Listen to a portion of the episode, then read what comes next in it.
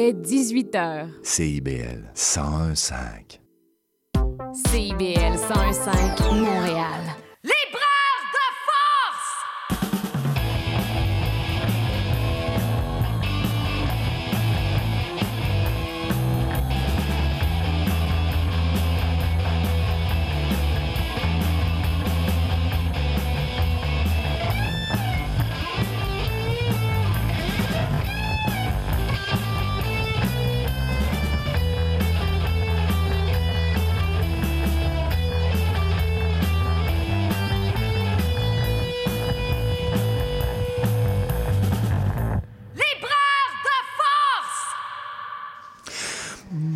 Bonjour Montréal et bienvenue à Libraire de Force sur CIBL 101,5. Aujourd'hui, je le dis toujours, émission 250, Linda. Allô, comment vas-tu? On est pas mal énervé. Ouais, Euh, oui. Très contente. D'ailleurs, si vous entendez la voix de Linda, c'est vrai, elle est là, à côté de moi, je suis là. C'est pas souvent qu'on est ensemble dans la même émission, mais là, 250e émission, il faut bien en profiter. Moi, j'aime ça, ce chiffre-là. Oui. 250. C'est quand même, c'est quelque chose. C'est fou, hein? Hein? Puis euh, c'est une bonne, une bonne idée. On, on était, il y a quelques instants, à l'émission de, de, de notre, notre cowboy urbain, notre Oui. ami Jason. Et euh, lui, il calcule pas ses émissions, mais c'est intéressant de tenir le compte. Oui. Hein? Parce que, puis là, ben, on, on sait aussi que l'émission dure depuis 2018, Mhm. cinq ans. Cinq. 250 émissions, on est en 2023, on est assez régulier. Hein? C'est pas pire. Si vous faites un petit calcul mathématique. Ouais, tu vas voir, euh, je vais t'en parler un petit peu dans l'édito de ça. Oh, il va y avoir un édito, je viens de vendre le punch. Oui, oui. Euh, il va y avoir un édito, mais il y a plein de choses, Linda. Là. Oui, oui, oui, En fait, euh, nous, on aime ça. hein. On a le cœur à la fête. Oh que oui. Et euh, ben, peut-être vous allez vous rappeler qu'au moment de la 200e émission, on avait invité euh, la maison d'édition Main Libre qui venait tout juste, euh, qui avait à peine un an. Oui. Là, qui débutait finalement. On s'était dit, bon, on va euh, leur donner euh, euh, du temps d'antenne pour Ouais. parler de, de- de leur approche et de, de, des leur livres qui, idée, qui des livres qui sortaient. Exactement. Et là, j'ai, avec Mike, je me disais, hey, 250, ça nous prend de quoi de costaud, là.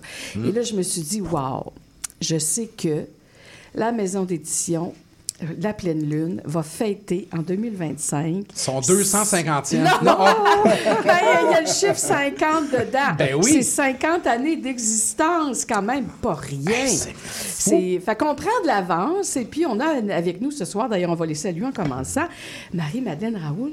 Bonsoir. Ben, bonsoir Parce- à tous les deux. puis- Bonsoir. Et, et tu es venue en compagnie de Julie Bouchard, qui est une autrice chez vous, à- aux éditions de la Plume. Bonsoir, Julie. Bonsoir, Linda. On est vraiment, vraiment content de vous avoir ce soir. Marie-Madeleine, tu es une des fondatrices de la maison d'édition euh, de la Pleine Lune. Ce soir, on va consacrer une grosse heure à votre, à votre maison d'édition. On veut se rappeler, je pense, tu sais, le Québec, là, c'est, euh, on a ça sur nos plaques, là, je me souviens, là, mais on se souvient pas bien, bien. Pas Hein? c'est vrai, ça. C'est vrai, hein? Ouais. Donc, Mm. euh, avec toi, on va être dans un devoir de mémoire ce soir. Et avec Julie, qui est une autrice qui a publié chez toi quand même trois textes. Euh, Julie, dont on s'ennuie, dont le dernier, euh, dernier ouvrage, euh, recueil de nouvelles, Férocement humaine, a fait beaucoup parler, euh, parler de lui. Alors, Julie, on a hâte, on va prendre un peu de temps aussi avec toi. Et Éric Simard va nous rejoindre tout Oui. à l'heure. Il va venir faire sa chronique, ses corrélations du libraire autour de recueils de nouvelles et il va nous parler, entre autres, de Férocement humaine. Sinon, ben, on a un spécial avec... Eh oui, Claude André, allô? Salut tout le monde, comment Ça, ça, va, va? ça va bien? Ça fait longtemps que toi et moi, on s'est pas vus en studio. Ah oui, ben Ouais. euh, voilà, c'est réglé. Ah, ben t'es Alors, là. Qu'est-ce ouais. qu'on fait aujourd'hui? On va rocker les, euh, les années pré-2000 avec un... On est dans la nostalgie un peu. Ouais. hein? Alors, euh, j'ai apporté un texte que j'avais publié dans le deuxième numéro de la revue Exit. Puis ça rockait pas mal. À l'époque, on faisait ça avec des bandes rock dans les bars et tout. Alors, Oh, j'ai hâte. On va faire ça tantôt et peut-être euh, on va parler d'un certain code de cuir. Euh, pour ceux qui me connaissent sur Facebook, on, on peut le lire. là. Puis on va, on va peut-être parler aussi d'un album qui est à sortir demain qui est magnifique. Toi, tu l'as entendu? Ben, on va pas peut-être, on va en parler. On va en parler, en ouais, parler, c'est ça. On, l'a mis au programme. Là. si on Oui, n'en mais- parle pas, il y a un problème. Ouais, c'est ça. On va en parler. Mais parce que des fois, c'est pivarde, puis on, on oublie le chronomètre. Ah On- on- non, Linda, c'est pivard, mais je Bon, tiens bien est, le chrono. est. C'est parti. Regarde, on va partir un édito Go. Comme ça, je vais vous mettre dans le bain. Pour... Je bave déjà. attends, attends. Ça s'appelle tout simplement 250. Ah, je reste dans le ton. On pense à l'âge de maturité ou l'âge d'affirmation. On en est à 125 plus 125 ou 248 plus 2 ou 324 moins 74. 250 émissions de littérature, avec des invités, avec des chroniqueurs, des chroniqueuses. Si on calcule, c'est 250 fois Bonjour Montréal ou Bonsoir, ça dépend. Toi puis moi, on s'est ostiné une couple de fois Ouais, sur ça. Ben là, on t'avait de dire bonsoir. Hein? Tu remarqueras que je dis bonjour maintenant, j'ai peur de toi. C'est plus de 400 heures d'émission de radio. C'est quand même beaucoup. C'est 5 ans et 3 mois, précisément.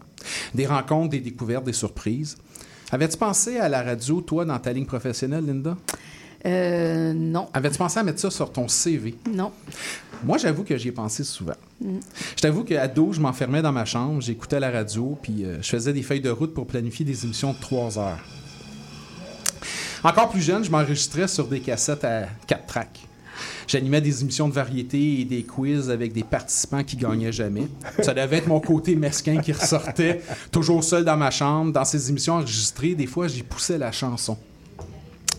Ô grand Dieu des ondes hertziennes, euh, que vous êtes tous et toutes euh, qu'on que j'ai abandonné le projet de poursuivre ce segment chanté aujourd'hui, je ne le fais plus.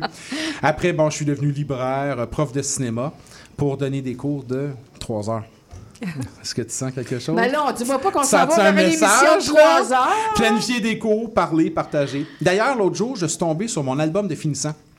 Tu sais, dans l'album des finissants, on a toujours une petite phrase inspirante, puis à un moment donné, on écrit ce que l'on veut devenir plus tard. Moi, j'avais écrit travailler dans les médias. Hum, c'est fou, hein? Bon, j'avoue qu'après mes 17 ans, les études en lettres en cinéma, j'avais un peu fait le deuil des micros. Puis là, il y a ce petit diable de Maxime, Maxime Nadeau, qui m'appelle un après-midi de librairie, puis qui me dit Ben, viens faire de la radio. Toi, Linda, c'est un après-midi de quoi quand Maxime t'a invité à faire une chronique? Euh, non, moi, c'était un salon du livre à Rimouski Ah. où j'ai annoncé à ma Maxime que je m'en venais à Montréal et que je cherchais à faire de la radio parce que je m'étais dit à ma retraite, je vais faire de la radio. Alors, tu vois, c'est comme ça que ça s'est passé pour moi. Hey, ça en fait quand même des livres qu'on a abordés. Hein? Puis, on est par- on, puis on en parlait l'autre jour, toi puis moi, euh, quand tu dansais bien seul euh, dans le parc en habitant euh, le Pélican. tu t'en souviens pas? En tout cas, Non, non, non, non, non, non, non. je te, On apprend des affaires à soi. je te, je te- je te montrais la vidéo. Euh, notre animation à deux têtes permet une variété d'approches dans nos entrevues. Tu portes l'accent sur certains aspects, j'en soulève d'autres. Le fait que tu sois écrivaine te pousse à te questionner sur la forme, sur les processus, le modus operandi. Je le fais aussi. Mais souvent, moi, je fais plus les recoins des liens, les intertextualités. Je joue dans les comparaisons, le côté plus émotif. On est de bons lecteurs tous les deux et tu sais que c'est beaucoup ce que les invités soulignent après l'émission, quand les micros tombent. Waouh, vous avez bien lu mon roman. Ouf, on voit que vous l'avez lu. Ou il y a, ça. Puis vous êtes tellement extraordinaire, euh, votre émission. Vous êtes les meilleurs, vous devriez avoir une quotidienne, vous savez tellement parler de littérature avec justesse, humanité. Ils disent pas ça, toi? Oui, oui, mais moi, je, je, je me garde une petite gêne. En tout cas, moi, ils me le euh, disent. OK, on va déboulonner des mythes. Il y a des questions qui nous sont posées, sans doute à toi aussi. Genre, hey, les livres, les avez-vous tous lus à chaque fois? On va s'entendre sur une chose. L'évidence. Vous êtes à libraire de force. Pas besoin de dire d'autre chose. Autre question. Pourquoi on vous voit jamais plus souvent, toi puis moi, à l'émission, Linda et toi? Bien, sincèrement, c'est parce qu'on saillit. c'est pas compliqué. Bon, c'est réglé. Non, non, c'est parce qu'on n'a pas le temps, tout simplement. Puis on a décidé de se partager l'émission, chacun son tour, et des fois Pour ne pas s'épuiser, pour ne pas s'épuiser. Check comment c'est le fun qu'on se retrouve Ben ensemble. oui. Autre question, Coudon, euh, doit être tout un défi, une émission littéraire de deux heures avec autant de qualité, de pertinence et de perfection? Parce que cette question-là aussi, on me la pose.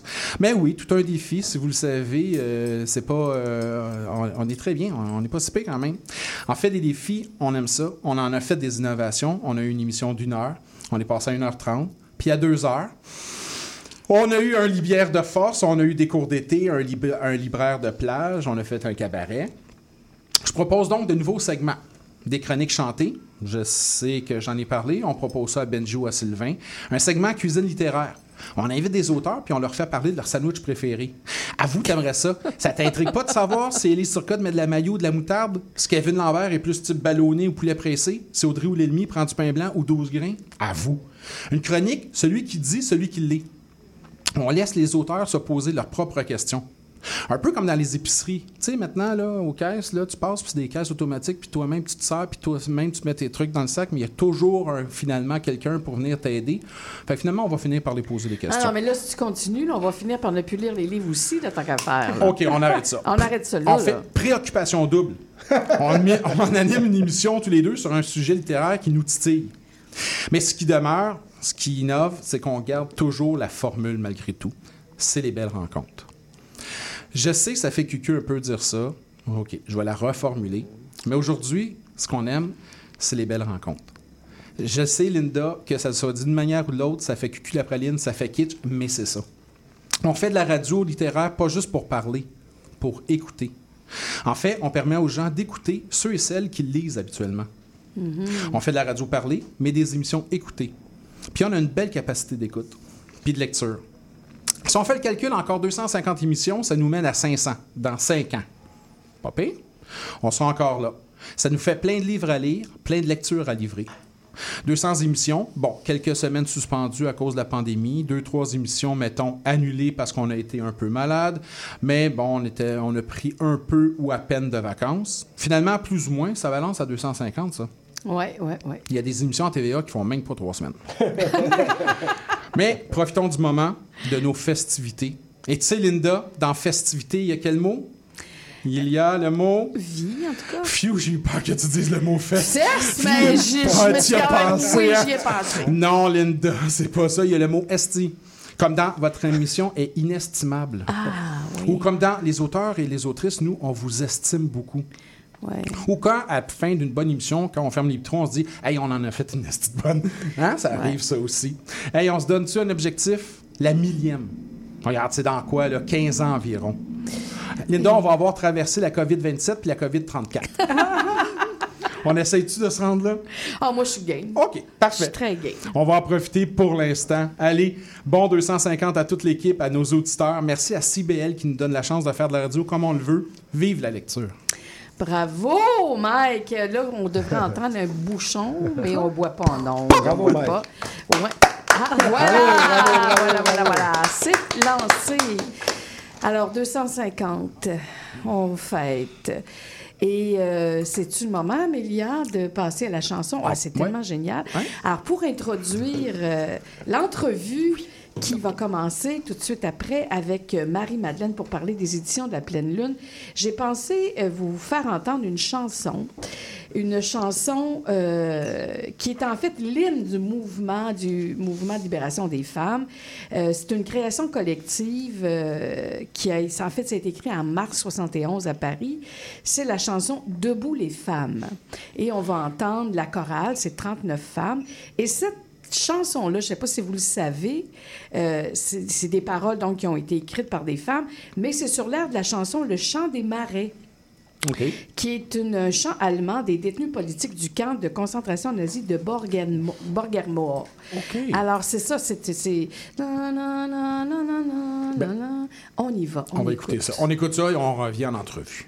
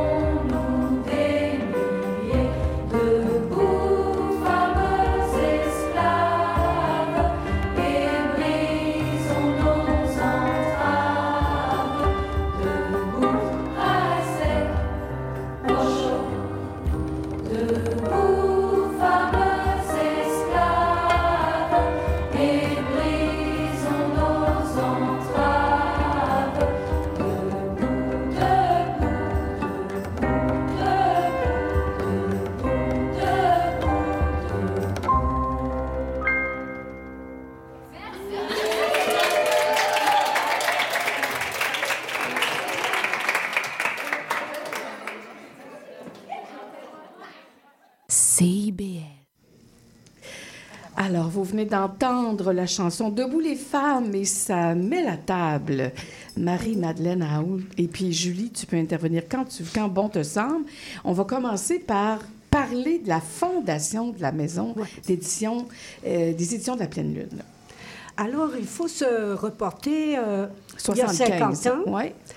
Et donc, 1975, euh, euh, un peu partout en Occident, les, les femmes se réveillent. Des maisons d'édition de femmes qui se, qui se fondent. Il faut se rappeler aussi que toutes les luttes des femmes, euh, le- la lutte pour le droit à l'avortement, le, le congé pour, pour- de maternité, tout ça, c'est pas, c'est pas du tout euh, acquis. Là. On est. C'est bon on de re- se le rappeler, hein, Oui. parce que les, les jeunes femmes d'aujourd'hui oublient ça, là, ouais. Et si on regarde dans le monde de l'édition, en 75, euh, on n'a qu'à regarder les photos dans des albums de l'époque, et c'est principalement des hommes, massivement des hommes. Les femmes sont, relayées, euh, dans le fond, euh, comme secrétaires. Et là, donc, il y y a quelque chose d'audacieux de prétendre et de dire on fonde une maison d'édition pour justement donner un outil aux femmes, à la parole des femmes, à leur imaginaire. Et c'est euh, Marie Savard, une poète, qui a fondé la maison avec quatre autres euh, femmes. Et euh, le projet, c'était, euh, euh, c'était, sur tous nos livres, c'était tenu à distance de l'écriture comme de nos corps. Donc, il y a toute cette démarche aussi de sensibilisation à notre réalité de femme. Euh, et je, je crois que euh, et à l'imaginaire qui est différent. Au départ, c'est assez remarquable aussi les critiques au départ euh, des livres publiés aux éditions de la Pleine Lune.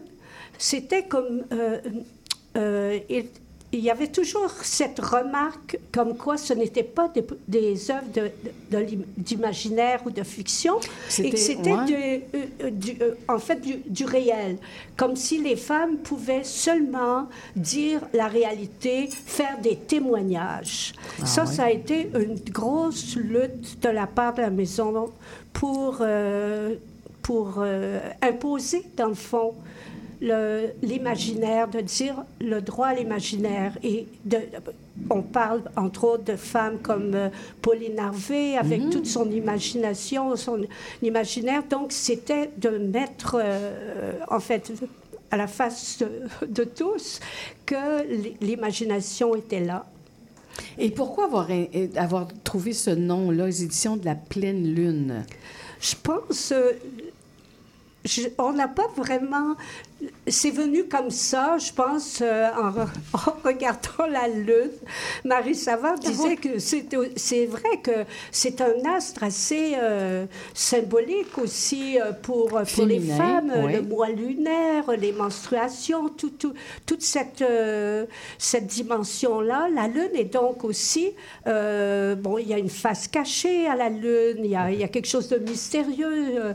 la lumière, elle n'est pas, c'est pas comme le Soleil, c'est très diffus, c'est, c'est, euh, c'est en, en fine teinte. Donc, je pense que ça concernait un petit peu euh, la démarche euh, ce qu'on voulait avoir comme maison d'édition de, de Un, un femmes. titre vraiment, vraiment inspirant. Et moi, je fais des petites recherches, Oui. mais on parlait de Marie Savard tantôt.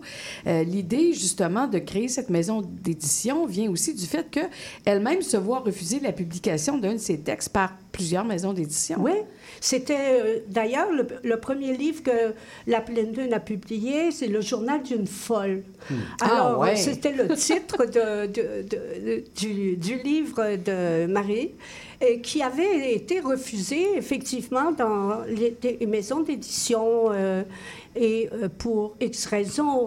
aussi. Donc, elle s'est dit, on va faire une maison d'édition. Et au départ, c'était euh, la première raison. Euh, Après, il y a eu aussi un autre recueil de poésie de Germaine, euh, voyons, j'ai oublié son nom, Beaulieu, Germaine Beaulieu. Et on a publié aussi un roman de Jeanne d'Arc Jutras. Et euh, ça, c'était notre tro- troisième livre. Le quatrième livre, c'est Te prends-tu pour une folle Madame Chose? Ah oui, euh, ça, c'est un titre, là, quand Oui. même, qui a... Qui, Assez frappant, Oui, hein? puis qui s'est bien vendu, je pense. Oui, ça c'est euh, c'est euh, c'est une ça c'est à partir d'une recherche on a eu euh, à ce moment-là dans les années 77, on a eu une subvention du secrétariat d'État euh, à la condition féminine pour euh, faire une c'est un, projet du fait que dans les statistiques, on avait remarqué, puis c'était notre ce qui a été déclencheur, on a remarqué que les deux tiers des femmes dans les années 75-77, deux tiers des femmes dans des euh, hôpitaux, dans les hôpitaux psychiatriques, c'était des femmes. À partir de, ce, de cette statistique euh, assez incroyable, on, on s'est dit, on a fait des recherches. Alors, le livre, il y a eu des témoignages de, de femmes ayant des, souffert de maladies mentales. Il y a une euh, psychiatre qui a écrit. Il y a aussi Denise Boucher, Louki Bersiané, Ah bon, oui. Marie Sava. Et euh, ça, ça a été un livre, euh, je me rappelle qu'on a vendu et sans avoir de distributeur, là, Ah à ouais. 3000 exemplaires en 78-79. Et c'est moi qui faisais la livraison dans les librairies avec ma Volkswagen. Ah oui. Et euh, je me rappelle, euh, pour dire comment ça a changé, entre autres, euh, je suis arrivée une fois à la librairie Renaud-Bré, qui a bien changé depuis. Euh, sûrement, oui. Mais c'était le père, donc, de, de- de Renaud- euh, Pierre Renaud. Et je suis arrivée avec le livre. Et euh, je lui proposais 5-6. Il m'a dit Tu me mets une caisse. Ben, je dis Il y en a 56 dans la caisse. Je me rappelle. Il dit Pas de problème. Je vais les mettre près de la caisse, puis elles vont se vendre. Et ça, c'était en 1978. Un fantastique libraire. Maintenant, on voit- c'est- c'est- c'est- le monde a tellement changé Ah oui, hein, ah oui, au oui. niveau de. Mais 3000 exemplaires à l'époque, c'était énorme. C'était énorme, oui, c'est énorme. Ouais. Mais ça, c'était aussi tout le mouvement des femmes, Ouais. euh, tous les organismes. euh, euh, Il y avait la vie en rose aussi. Il y avait Ben justement, plein- la vie en rose, j'aimerais qu'on en parle. Euh, la vie en rose, quand même, qui est disparue. euh, puis votre maison d'édition a duré. Comment on explique, tu sais, parce que la vie en rose, c'était vraiment plus idéologique, je pense que. Oui, puis ouais. Je dirais que la, la maison, d'abord, c'est parce qu'on a des têtes de mule, comme on dit, ça c'est certain. Euh, mais aussi, je pense que c'est un peu la, la passion, l'amour de la littérature aussi, comme tantôt vous parliez, euh, bon, de, de- vraiment de, de- d'être là, de continuer d'être là comme un outil au service de la parole des femmes.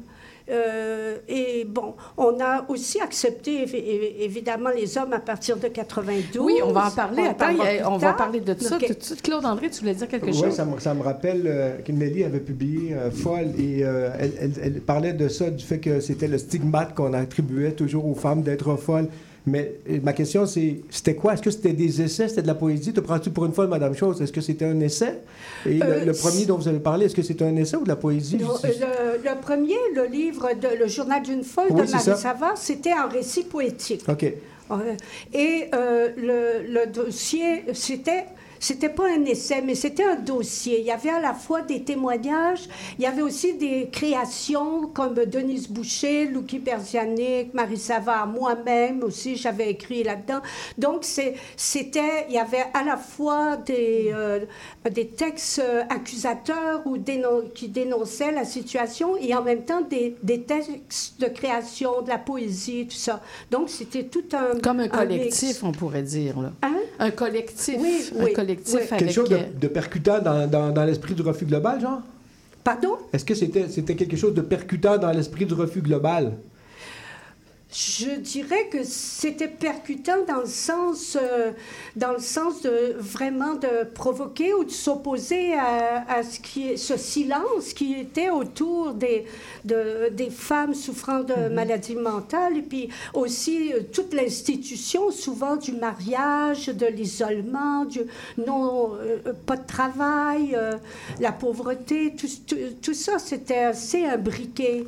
Ça, ça nous intéressait et ça nous intéresse toujours. euh. Mais justement, euh, tu parles de ça, du refus global, mais dans les premières publications, moi que je me trompe, j'ai lu que vous, vous incluiez le manifeste de la maison dans les publications jusqu'en 86. Oui. C'était quoi le manifeste? Le manifeste est tenu à distance Ah oui, c'est de ça que j'ai ici, là. comme de nos corps. Les éditions de la pleine lune se veulent un instrument au service de la parole des femmes pour explorer notre imaginaire, nommer le non-dit de notre identité singulière et collective. Mais ça. à partir de 86, euh, il y, a- y les hommes aussi qui vont, euh, qui vont publier. 92. 92. Oui. Ah bon, alors là, il va avoir... euh, pourquoi tout d'un coup en 92? Euh, ça nous est venu pour la, la raison suivante. C'est qu'on s'est aperçu que dans les années fin 70 et début 80, euh, les, les maisons d'édition d'hommes avaient ouvert des collections femmes qui ont duré quelques Ah années. oui, ah oui, oui. Et donc, il y avait des femmes qui allaient publier dans des maisons d'édition d'hommes, et puis que c'était bien qu'il y ait cette Oui, oui. ouverture. Mais là, nous, on s'est dit, pourquoi qu'on se priverait Mhm. de 50% de la population qui a, quand, quand les manuscrits nous conviennent? Ben, on va continuer euh, à parler de ça. Mike, je pense qu'on s'en va vers le deuxième segment. On s'en va progressivement vers la pause et vers le second segment. C'est euh, bien parti, cette, euh, cette entrevue-là. C'est passionnant. C'est passionnant. Il y a Vraiment. plein, ouais, il y a plein de trucs. Non, non, non, je, je confirme. Ouais, vous faites un petit, un petit regard, là, pas sûr. Oui, je vous le confirme, il y a plein de trucs. J'aime ça qu'on revient dans le passé comme ça, puis on, Ah on remet les choses sur la table là, pour que ce soit un peu plus clair, parce que il y a beaucoup de... Dire, il y a beaucoup de jeunes qui ne le savent pas, mais je pense qu'il y a de moins jeunes qui l'ont peut-être oublié. Oui, aussi. On va aller faire une pause et on revient avec euh, cette belle entrevue-là. CIBL. Faut qu'on parle. J'ai l'impression que je t'intéresse plus. Quand on est ensemble, tu regardes ailleurs. Tout semble plus intéressant que moi. Je le sais que je suis plate, là. Je, je le sais que tu veux garder tes vieilles habitudes. Mais j'aimerais ça sentir que tu me regardes, que tu es concentré sur moi. J'aimerais sentir que j'ai toute ton attention. Sinon, tu pourrais avoir un accident. La route a besoin que vous soyez concentré. Au volant, portez toute votre attention sur la route. Un message de la Société de l'assurance automobile du Québec. Je m'appelle Charlie Mulot. Je fais du conte, j'en mets en scène et surtout, j'aime beaucoup en écouter. Tous les vendredis à 20h, je vous donne rendez-vous pour la cabane à contes. Chaque semaine, j'inviterai une conteuse ou un conteur pour parler avec moi de leur pratique et pour vous raconter une histoire.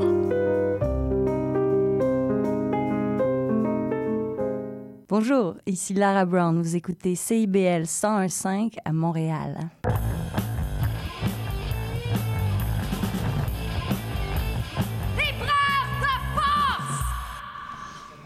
De retour à Libraire de Force, je vous rappelle qu'on fête notre 250e émission. Plein de monde autour de nous. Linda, bien sûr, est là. Claude André est là.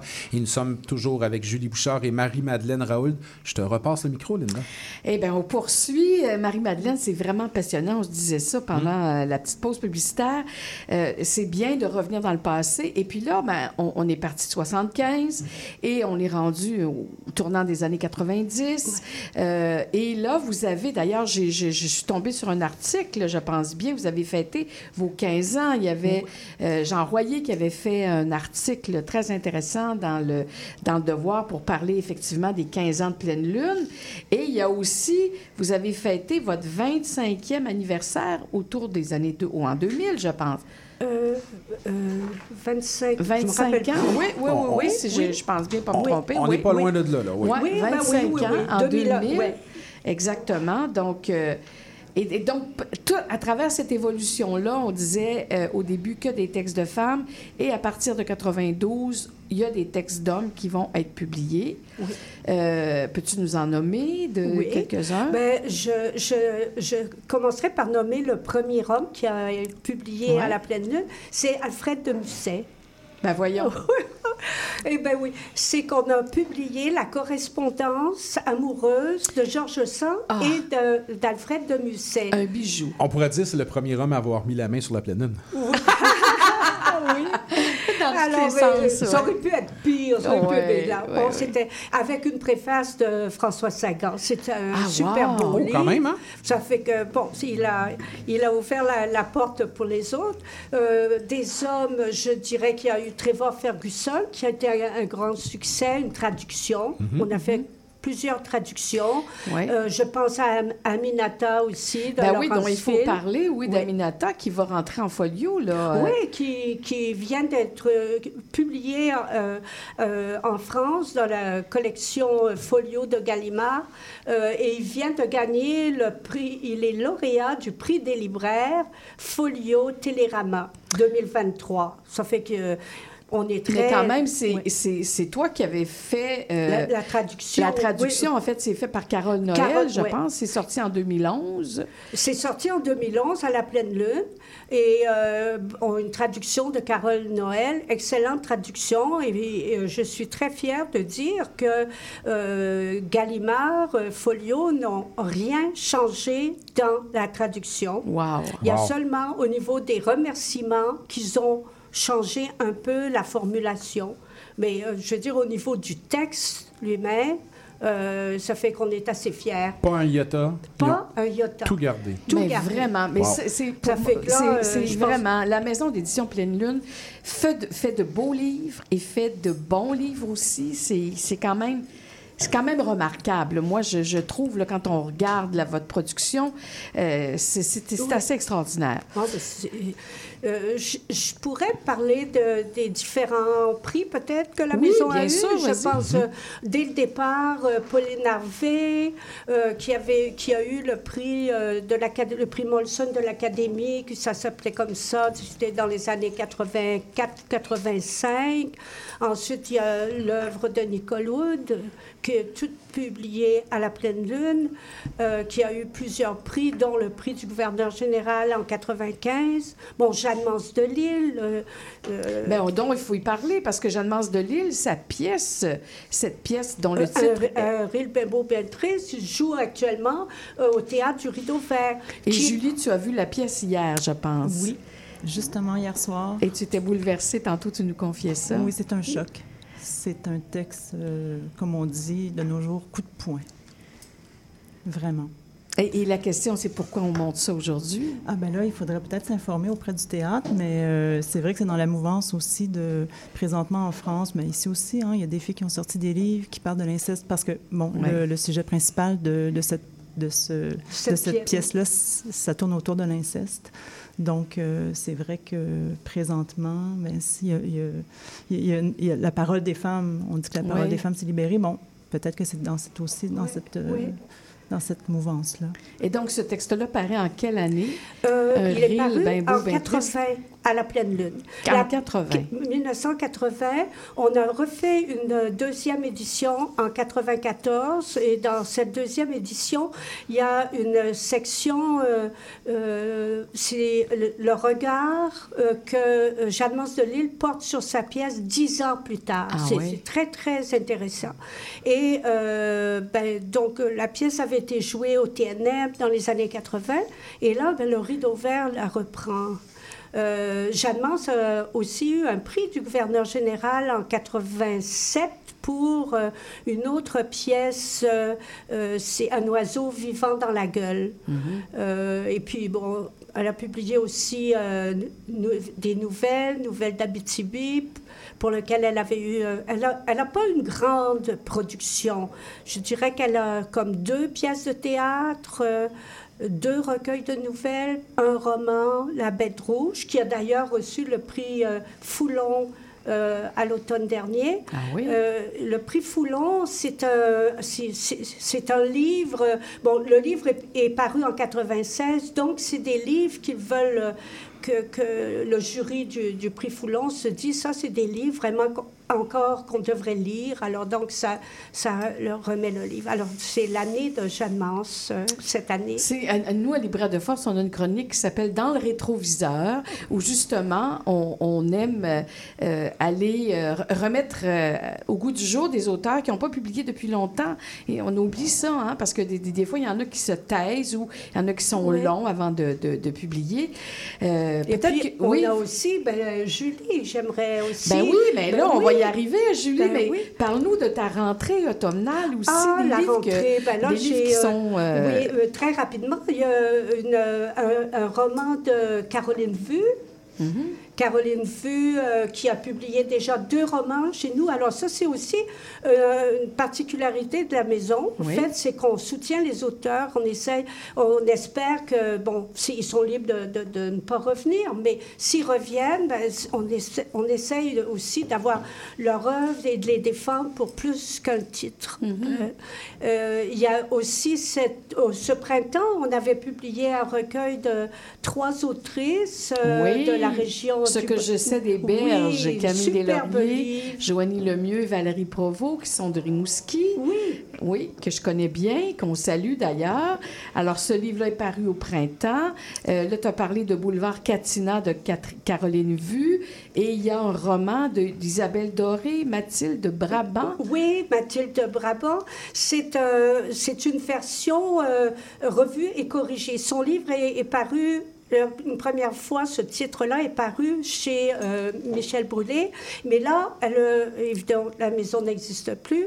Euh, comme Isabelle avait déjà publié quelques livres à la, à la pleine lune, euh, on, on a repris ce, ce roman-là, mais elle a vraiment retravaillé. c'est- une version complètement nouvelle. Ah, c'est intéressant. Donc, euh, ça va dans l'esprit de ce que tu viens de nous dire. Quand, euh, quand euh, une autrice, un auteur s'établit chez vous, tu tu as même repris un, un titre qu'elle avait publié ailleurs, finalement. ouais. Et là, on a aussi en poésie Terre voisée de Claire de, Dion. de Claire Dion, c'est- qui a été, en fait, aussi, je pense que c'était au printemps dernier. Hein? Alors, euh, Claire Dion, euh, sa poésie, euh, c'est superbe. Elle a une voix aussi. Elle, elle a une, c'est très sonore, hein, comme euh, une poésie très riche. Mhm. Et combien de titres euh, tu fais paraître à chaque année? Est-ce que ça fluctue? Comment ça fonctionne? Oui, je dirais qu'en moyenne, c'est de, c'est entre 6 et 8. Ça dépend. De c'est dans, dans l'année, ben oui, c'est ça, c'est quand même. Oui. Est-ce que c'est une grosse équipe, euh, les éditions de la Pleine Lune? On a une grosse équipe. Je dirais que j'ai beaucoup, j'ai des conseillers, j'ai, j'ai aussi euh, des, des, comment je dirais, des pigistes euh, fidèles de, de 10-15 ans. Donc, mais euh, je- tristement, je dois dire que je manque de bras, je manque de... Ah oui. oui, oui, c'est tristement, mais c'est très difficile aussi d'assurer comme, euh, euh, comment dire, un salaire ou si on veut un gagne-pain décent euh, euh, quelqu'un. C'est ça le problème. C'est pas, c'est pas euh, payant. Non. Éric Simard vient d'arriver. Bonsoir, Éric Simard. Salut. Son Avec micro est Ouais, c'est bon, on l'entend. Oui, on l'entend. Salut. Salut. Si tu as le goût d'intervenir, tu te gênes pas, Éric? Ben, moi, je suis contente d'être là pour, euh, avec Marie-Madeleine puis Julie. Moi, je trouve Marie-Madeleine admirable. Euh, Après toutes ces années, jamais elle se compare aux autres, jamais elle se plaint. Elle fait son petit bonhomme de chemin. Moi, j'admire vraiment euh, ta ténacité. Oui, oui, oui. Très bon terme, je trouve. Oui. Oui, ben c'est, ben je, je- je vous tenais à ce qu'Éric soit présent parce que je sais que ce qu'il vient de dire, il le pense vraiment parce qu'il m'a souvent parlé de, de, de Oui. toi et de ta maison d'édition, Oui. ces termes-là, parce que c'est pas, euh, on pourrait dire, euh, on parlait tantôt là, que ça va avoir 50 ans, puis toute l'importance que ça a eu au début des années, au milieu des années 70 et tout, les prix, euh, mais, mais en ce moment, tirer son épingle du jeu dans le milieu éditorial, on va en parler là, dans le prochain segment, là, mais c'est, c'est, c'est vraiment, euh, c'est un C'est gros complexe, défi. oui. Oui, oui, oui, c'est, on va en parler de ça. Le- Ah, mais oui, avant, Oh, ben- je, peux-tu introduire la chanson? Ben, moi? c'est ça, je m'en allais te Oui, couper oui. pour que tu puisses introduire, parce que Ah, sinon, toi, oui, tu partais, tu partais, Ah, là, puis non, on est là jusqu'à minuit. Mais. C'est toi qui. fait une réputation. Ben non, les gens savent déjà. c'est toi qui as choisi les chansons. Oui, ce soir, et puis je reste dans, la même lignée que tout à l'heure. C'est un peu pour faire du pouce sur Aminata, qui, va, euh, euh, qui, est en folio maintenant et qui, a connu une traduction grâce à toi. Une chanson, euh, en fait, que vous connaissez peut-être pas, ou peut-être que oui, c'est Wade in the Water, qui était, et ça va être interprété par The Spirituals. En fait, c'est une... Spirituals, d'abord, c'est un groupe qui est formé en 2020 euh, c'est tous des jeunes noirs américains euh, qui sont là, euh, qui font des, des performances télévisées, et c'est leur premier IP. Et cette chanson-là, en fait, c'est une chanson de liberté parce que les paroles qui sont chantées donnaient aux esclaves des indications géographiques pour un voyage plus sûr afin de s'évader vers le nord. Wow. Donc, c'est comme un chant d'esclaves, Mhm. euh, mais tu sais. Puis on parle de d'Harriet Tubman, qui est cette femme noire qui a été connue comme esclave, pour, qui, qui a aidé des, des- les- justement les esclaves des plan- plantations à se sauver. Alors cette chanson-là, il, il la chantait justement pour se donner des indications. C'est magnifique. On écoute ça immédiatement et on revient avec in toute the water. équipe. Wow.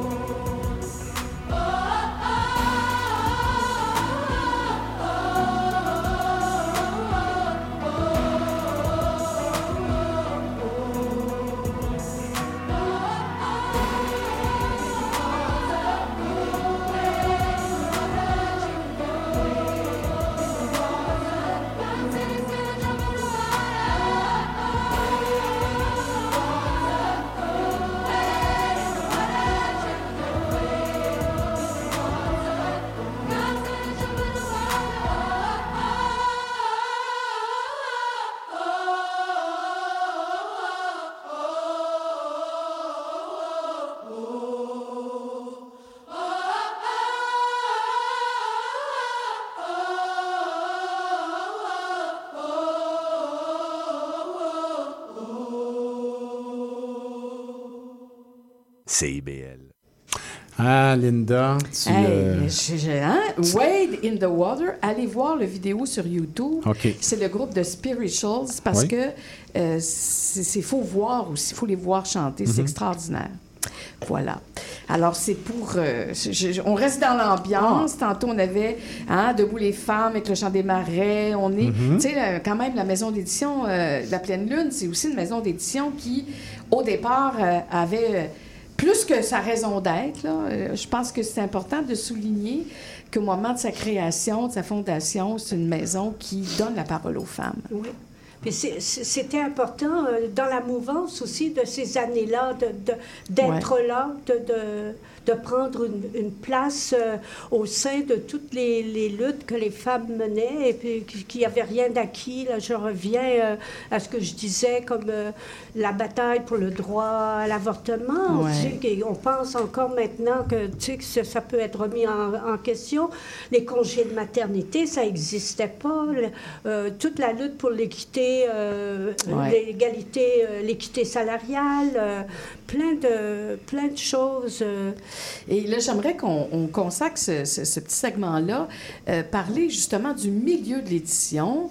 Et bien là, on a deux libraires avec nous ce soir. hein. Hein, hein? Euh, pour une fois, on est Deux vraiment libraires on en est même temps. libraires de force. Ouais, c'est vrai. Ouais. Des très, libraires très de libraires de force. force. Ouais. Parce que le milieu d'édition, on en parlait juste avant euh, la chanson, euh, de tenir bon pendant euh, 50 ans, c'est quelque chose. Parce que le milieu de l'édition, quand même, s'est transformé. L'ajout de beaucoup de petites maisons. Comment on fait pour tenir le coup encore? C'est sûr que euh, le, monde, euh, euh, l'écosystème de l'édition a, beaucoup changé. Il y a aussi les maisons d'édition sont devenues plus professionnelles, qu'elles soient petites ou même nous, petites, moyennes ou grandes. Il y a une multiplication des, maisons d'édition. Bon, il y a une grande diversité. C'est- intéressant pour, pour, euh, pour la littérature, pour la culture aussi. Euh, je dirais, euh, par contre, que le nombre, le nombre qui est, qui est proposé, en fait, l'offre de livres c'est- a tellement augmenté que faire, c'est faire sa place. Euh, je pense aux libraires, c'est pas si facile que Ben ça. oui, j'aimerais ça vous entendre. Comment vous Euh, réagissez, vous, là-dedans? sais, toutes les caisses de livres qui arrivent.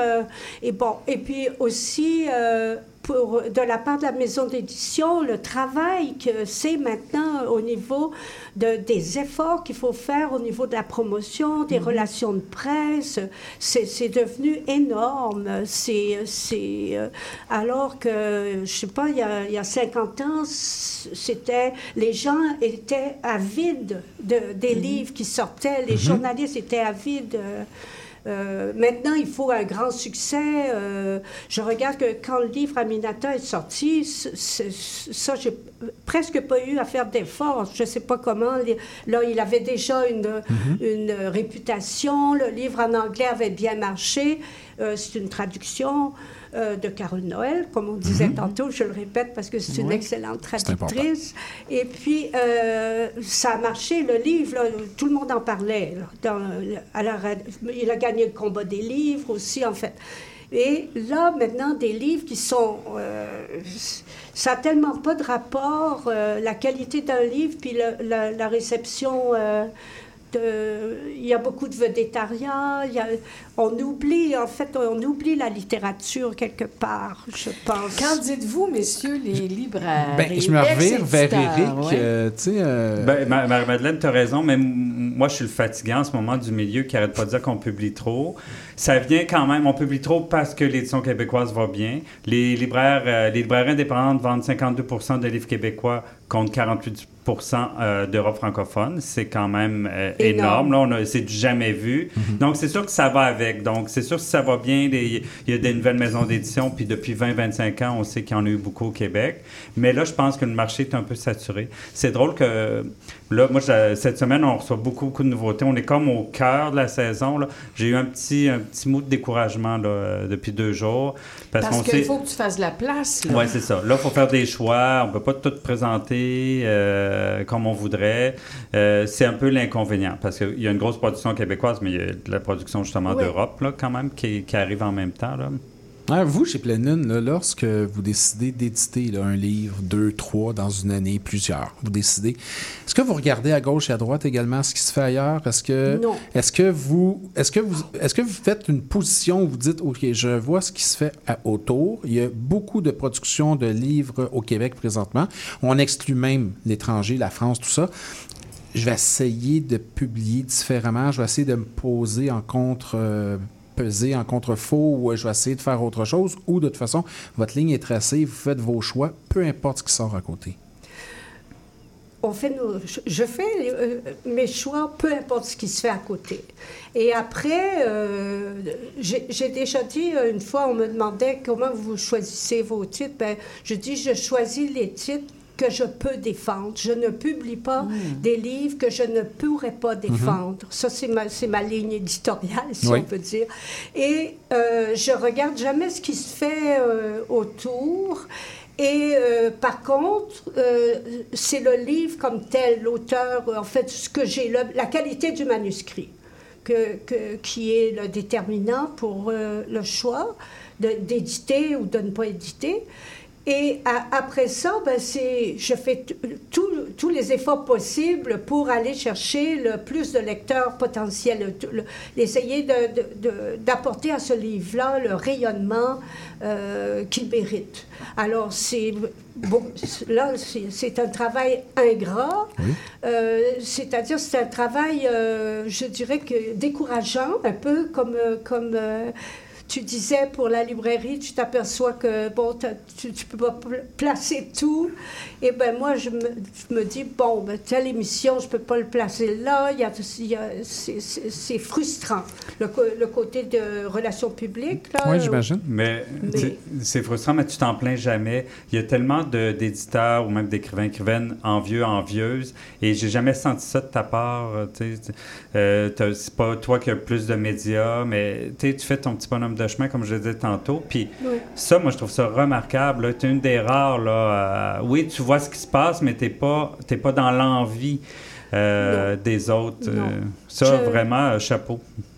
Et je pense que c'est peut-être parce que je suis trop, euh, trop concentrée sur ce que je fais. Ben, C'est continue. C'est Ben, ça, si je suis tu trop... veux. euh, des, des- des fois, je me dis que je- une des choses, peut-être, qui a été ma force et qui est aussi ma faiblesse, c'est que j'ai...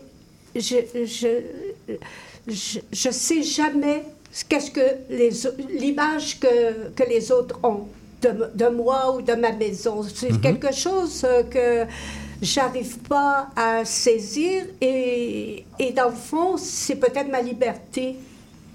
Absolument. C'est Mm. ta liberté. Et, et tu vois, tu as amené avec toi Julie Bouchard ce soir, parce que quand je t'ai invité, j'ai dit j'aimerais ça que tu viennes avec quelqu'un de ta maison, euh, une autrice, euh, euh, pour qu'on voit un peu le genre de travail que vous faites. Et j'aimerais ça, ben, on, on va introduire Julie, parce qu'on on veut parler de son travail aussi. Et euh, comment ça se passe, votre rencontre? À quel moment tu décides de la publier? Racontez-nous un peu. En fait, je peux y aller, Marie-Madeleine, si tu veux. Vas-y. Bon, déjà, je vais dire, vous comprenez pourquoi j'aime être dans cette maison. Ben oui. Après ce qu'on vient d'entendre. La pleine lune, c'est mon chez-moi. Vraiment, c'est comme ça que je me sens par rapport à Marie-Madeleine et à la maison d'édition. Alors moi, j'arrive euh, à la pleine lune en 1997, mais non pas en tant qu'autrice, mais à ce, moment-là en tant que relationniste. Ah oui? Ma Ah. carrière fut très, très courte. je pense que je me suis occupée de deux livres, mais j'avais été introduite donc par une amie. Euh, alors, j'ai travaillé un peu pour Marie-Madeleine, puis après, on s'est perdu de vue jusqu'en 2015, euh, deux- euh, 2000 oh, peut-être 2014, euh, le moment où j'ai un premier recueil à peu près terminé où je me suis dit, bon, ben je vais, tiens, pourquoi je n'essaie pas de publier euh, ce recueil-là de, de nouvelles? Puis je- là, je l'ai envoyé à Marie-Madeleine et elle l'a accepté. C'était euh, très bon.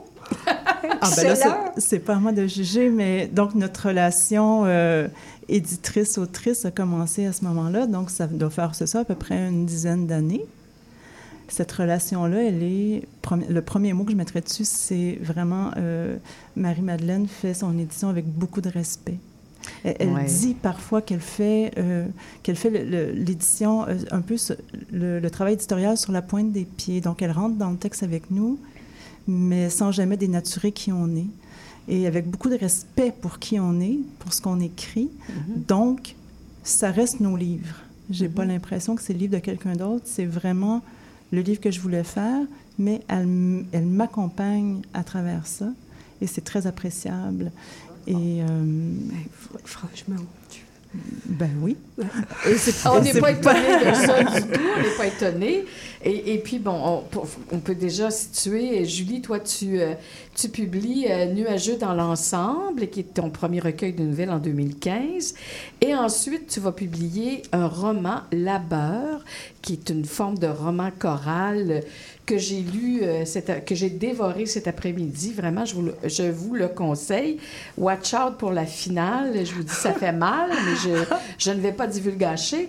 Mais euh, deux très beaux livres. Et Férocement humaine, qui paraît en 2021. Mais là, il faut dire que tu as gagné le prix de la nouvelle Radio-Canada euh, en 2021 et tu l'avais aussi gagné en 2020. Et il y a, bon, en 2020, c'était avec Fin juillet à Split Landing et en 2021 avec Voici Viviane Vachon, deux textes qui vont se retrouver dans Férocement humaine. Comment ça se passe, le passage entre ça? Et rapidement, parce que après Il reste ça- une minute à peu près. Ouais, il nous reste une petite Il minute. là. ouais. Comment ça se passe, le passage entre ces, ces prix-là et la publication? En fait, je devais publier un roman sur lequel je travaille encore d'ailleurs. Ah bon? Et je me, et c'est- bon, bref, ça marchait pas. Alors je me suis dit pourquoi je prends pas euh, justement le momentum des prix? Euh, alors je suis allée fouiller un peu. J'avais d'autres nouvelles, j'en ai écrit d'autres et à travers, c'est ça, les nouvelles que j'avais déjà, plus ces deux-là, ben, on a réussi à faire un, un recueil, peut-être une dizaine de nouvelles à peu près. Les, les nouvelles qui, euh, qui ont gagné le prix de Radio Can, je les ai retouchées Mhm. un, un tantinet, mais elles sont euh, presque à l'identique. Alors, tu es vraiment une nouvelliste importante au Québec dont on n'entend pas assez parler à mon goût. Ex- euh, je suis Hein, d'accord. euh, oui, Mm, Éric, ouais. hein, Moi, je trouve d'ailleurs. que Julie, c'est un secret bien gardé, mais il faut pas que ça reste trop secret. Non. J'aime pas ça, un secret bien gardé. Est-ce que c'est le moment de la pause publicitaire? Après ça, on va, on va rentrer dans le recueil, justement, de, de, de Férocement humaine. Oui, on va rester là parce qu'on fait une petite, petite pause et on revient pour parler justement de l'écriture de Julie Bouchard. Restez avec nous, on revient immédiatement. CIBL. C'est parti pour la huitième édition du Festival international d'humour africain Afrikiri. Les 6 et 7 octobre au Patro-Villeray à Montréal. Amène tes amis ou la famille et viens rire aux éclats avec les grands noms de l'humour africain et la belle relève d'ici. Afrikiri, c'est deux jours de spectacle, une dégustation des mets et boissons africaines pour pas cher, une ambiance festive avec DJ, mais surtout des faux rires garantis. Prends ton billet maintenant au www.afrikiri.com.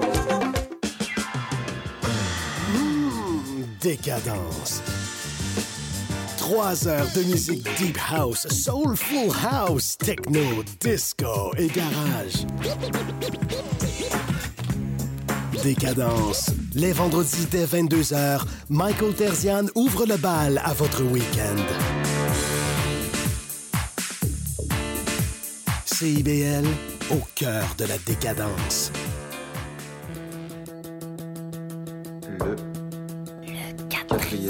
Le quatrième mur. Le quatrième Le quatrième mur. Bon, Siri, c'est quoi, mettons, l'émission qu'il faudrait absolument écouter à CIBL tous les lundis de 15h à 17h? Le quatrième mur. CIBL 105 Montréal.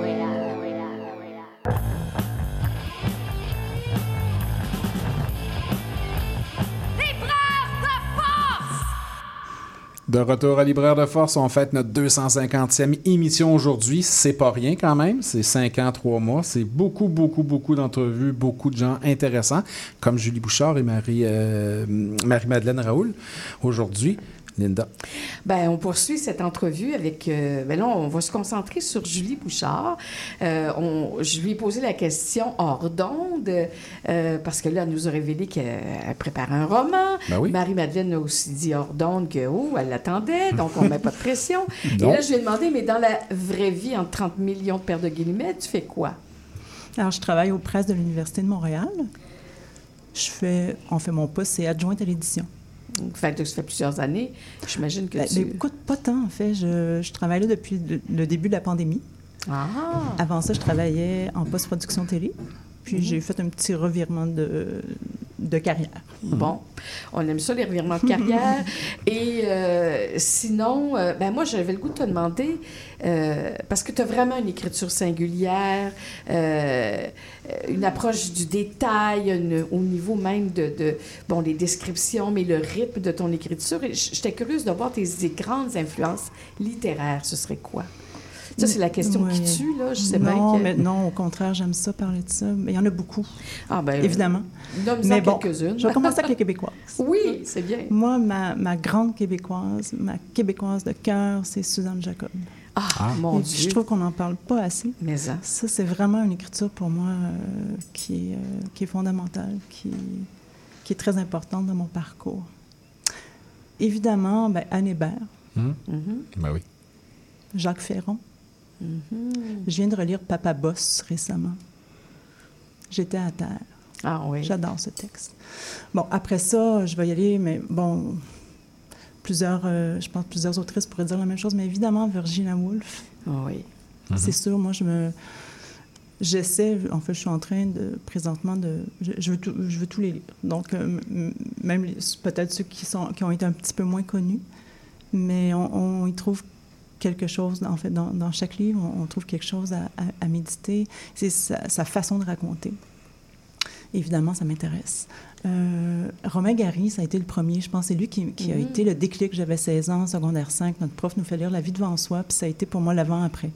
Donc, Romain Gary, c'est majeur dans mon parcours Ah oui? d'écrivaine. Et Marie Huguet, là, de- comme dans ta nouvelle aussi, il n'y a pas un prof qui t'a fait lire ça? Oui, Marie Guy, c'est un peu plus tard dans mon parcours. Là. Euh, est arrivée dans, dans ma quarantaine. OK.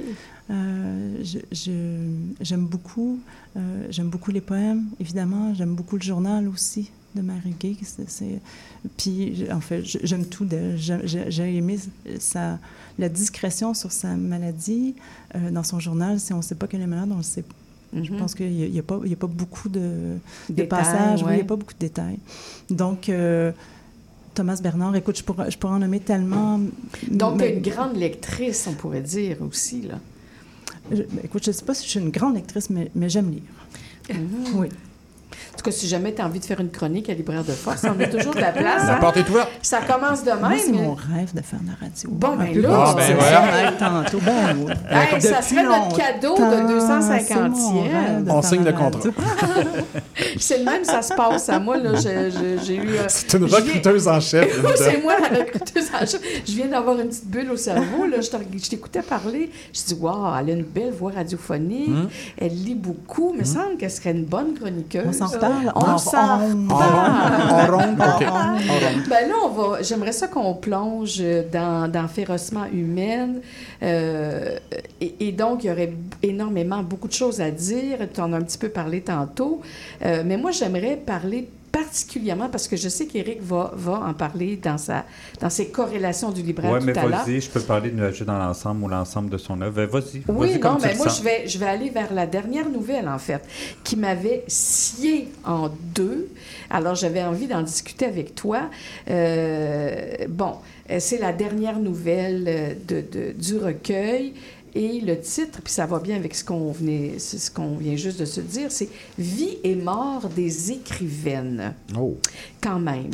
Et l'incipit, 1882-2021, deux points, cinq naissances, quatre décès et une mort à venir. Point. C'est parti. Et ça, là, c'est vraiment l'incipit, c'est-à-dire que on a, on va avoir de longs paragraphes, mais là, il est très court, ce paragraphe-là, et euh, à chaque fois, on va avoir une date, une, en fait, ça va être une année. Et puis, on va se promener dans le temps entre 1882 et 2021. Tout le programme est annoncé dans l'Incipit. On a donc cinq naissances et quatre décès. Et dans le fond, les dates et les années vont être dans le désordre. On a le destin de femmes écrivaines, Virginia Woolf, Marie Huguet, Sylvia Plath. Et ensuite, on a ta mère et toi. Parce que je pense qu'on peut bien dire, c'est, la nouvelle auto-fictionnelle, c'est peut-être pour ça que j'ai envie d'en parler, c'est celle qui, qui fait directement référence à toi comme, comme écrivaine et narratrice.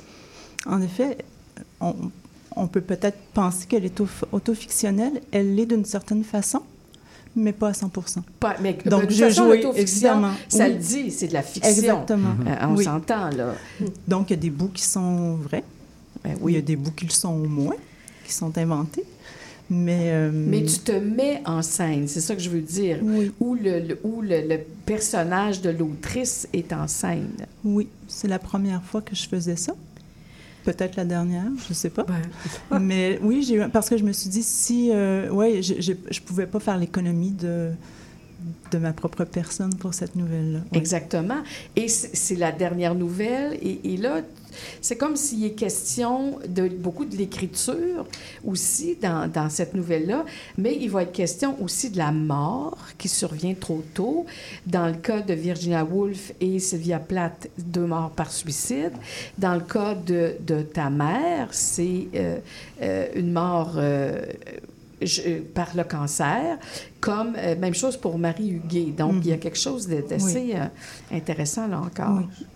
Au départ, la mère n'était pas dans le portrait, moi j'étais pas là. Au départ, je voulais vraiment faire vie et mort des écrivaines et me concentrer sur les écrivaines que j'aime.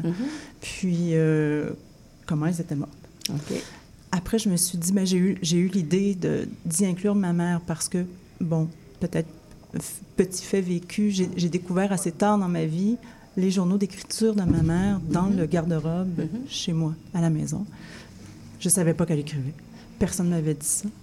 Ou tout le monde l'avait oublié.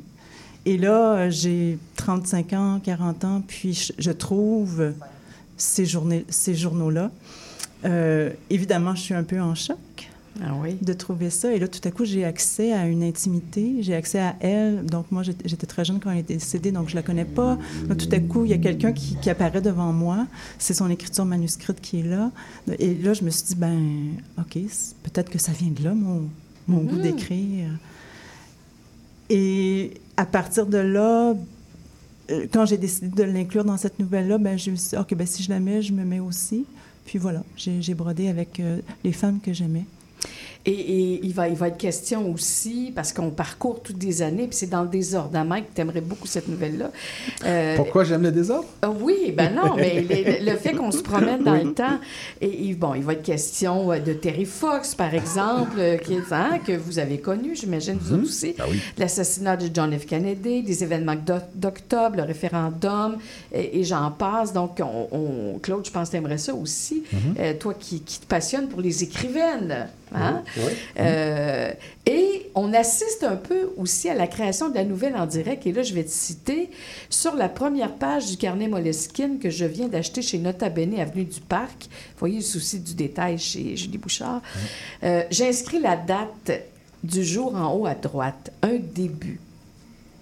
Alors, c'est ça, le début. Là, tu faisais référence au journal. On, parle, on, parle de, on pense à Sylvia Plath, on pense à. En fait, elles ont toutes tenu un journal, là, les, les- les trois écrivaines. Euh, oui. Et Ouais. J'adore, j'adore le journal de ben, les, les trois journaux. C'est des pièces de fiction. Le journal de Sylvia Plath, il y a des passages dans ça. C'est bon. Marie Huguet, elle, elle a un des plus beaux passages qui pourrait être un passage de, de fiction, en fait. Elle est à l'opéra à, à Paris, puis elle est assise derrière un couple et elle parle de ce couple-là. C'est fantastique. Mhm. C'est un des plus beaux passages que j'ai jamais lus, mais c'est dans son journal. Hmm. Et, et- et tu vois, ça se termine, là, je ne vais pas divulgacher quand même, je vais livrer la finale. Quatre- 92 ans plus tard, là, on fait une référence à Virginia Woolf qui écrit dans son journal juste avant, en 1929, au mois d'août, parce que c'est l'entrée qui est juste avant.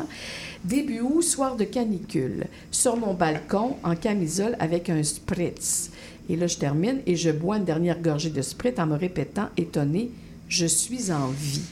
Et ça, ça termine la nouvelle, mais c'est parce que la, Julie, on va dire, de, de, de, cette nouvelle-là, euh, commence à écrire son journal, puis elle, bloque sur la phrase euh, pendant des heures, je suis en vie.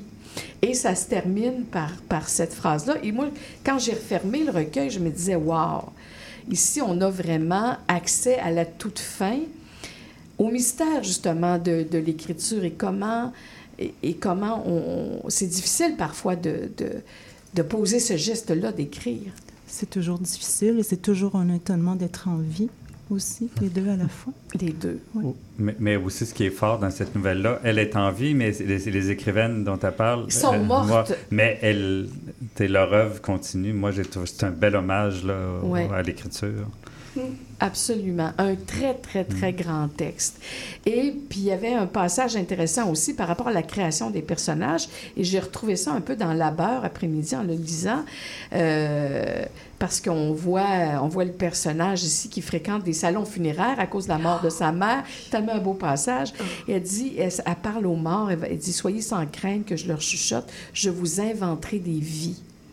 Oh, moi, ce passage-là de la petite fille qui allait dans les salons funéraires comme ça, euh, et puis que, euh, qui était dans, et que tous tous les gens pensaient que c'était quelqu'un de la famille, puis qui s'occupait d'elle. Ça m'a tellement émue, ça, ce passage-là. Je vous dirai pas si c'est vrai. C'est ça que j'allais te demander. Mais là, on pourrait imaginer que c'est il y a quelque chose d'inventé, mais à partir de, du vrai, on Mhm. pourrait dire. Mhm. On pourrait dire. Écoute, il nous reste une minute, Marie-Madeleine. Je veux te remercier. De toute façon, vous allez rester avec nous, là. Hein? Vous partez pas. Non, on part pas. Parce que moi, je veux introduire la prochaine chanson qui est en écho à, à justement cette dernière nouvelle. Euh, J'ai fait un effort particulier ce soir pour trouver des Oui, chansons vraiment. euh, très oui, beau choix. Oui, Oui. oui, absolument. Alors, c'est un album de Max Rich, Richer qui s'intitule Three Words Mus- Music from Wolf Works. Alors, on va entendre, tenez-vous bien, euh, la voix de Virginia Woolf. Elle-même? Elle-même. Ça commence, alors le- la pièce est Mrs. Dalloway Words avec la voix de Virginia Woolf et on va enchaîner avec In the Garden. On va finir en fade out, là, mais vous allez voir, c'est tout un univers. Je vous invite à vous procurer ça. Max Richer, Three Words, Music from Word, Wolf Works. Avec mon anglais, souffre. On écoute ça, puis on revient avec Eric.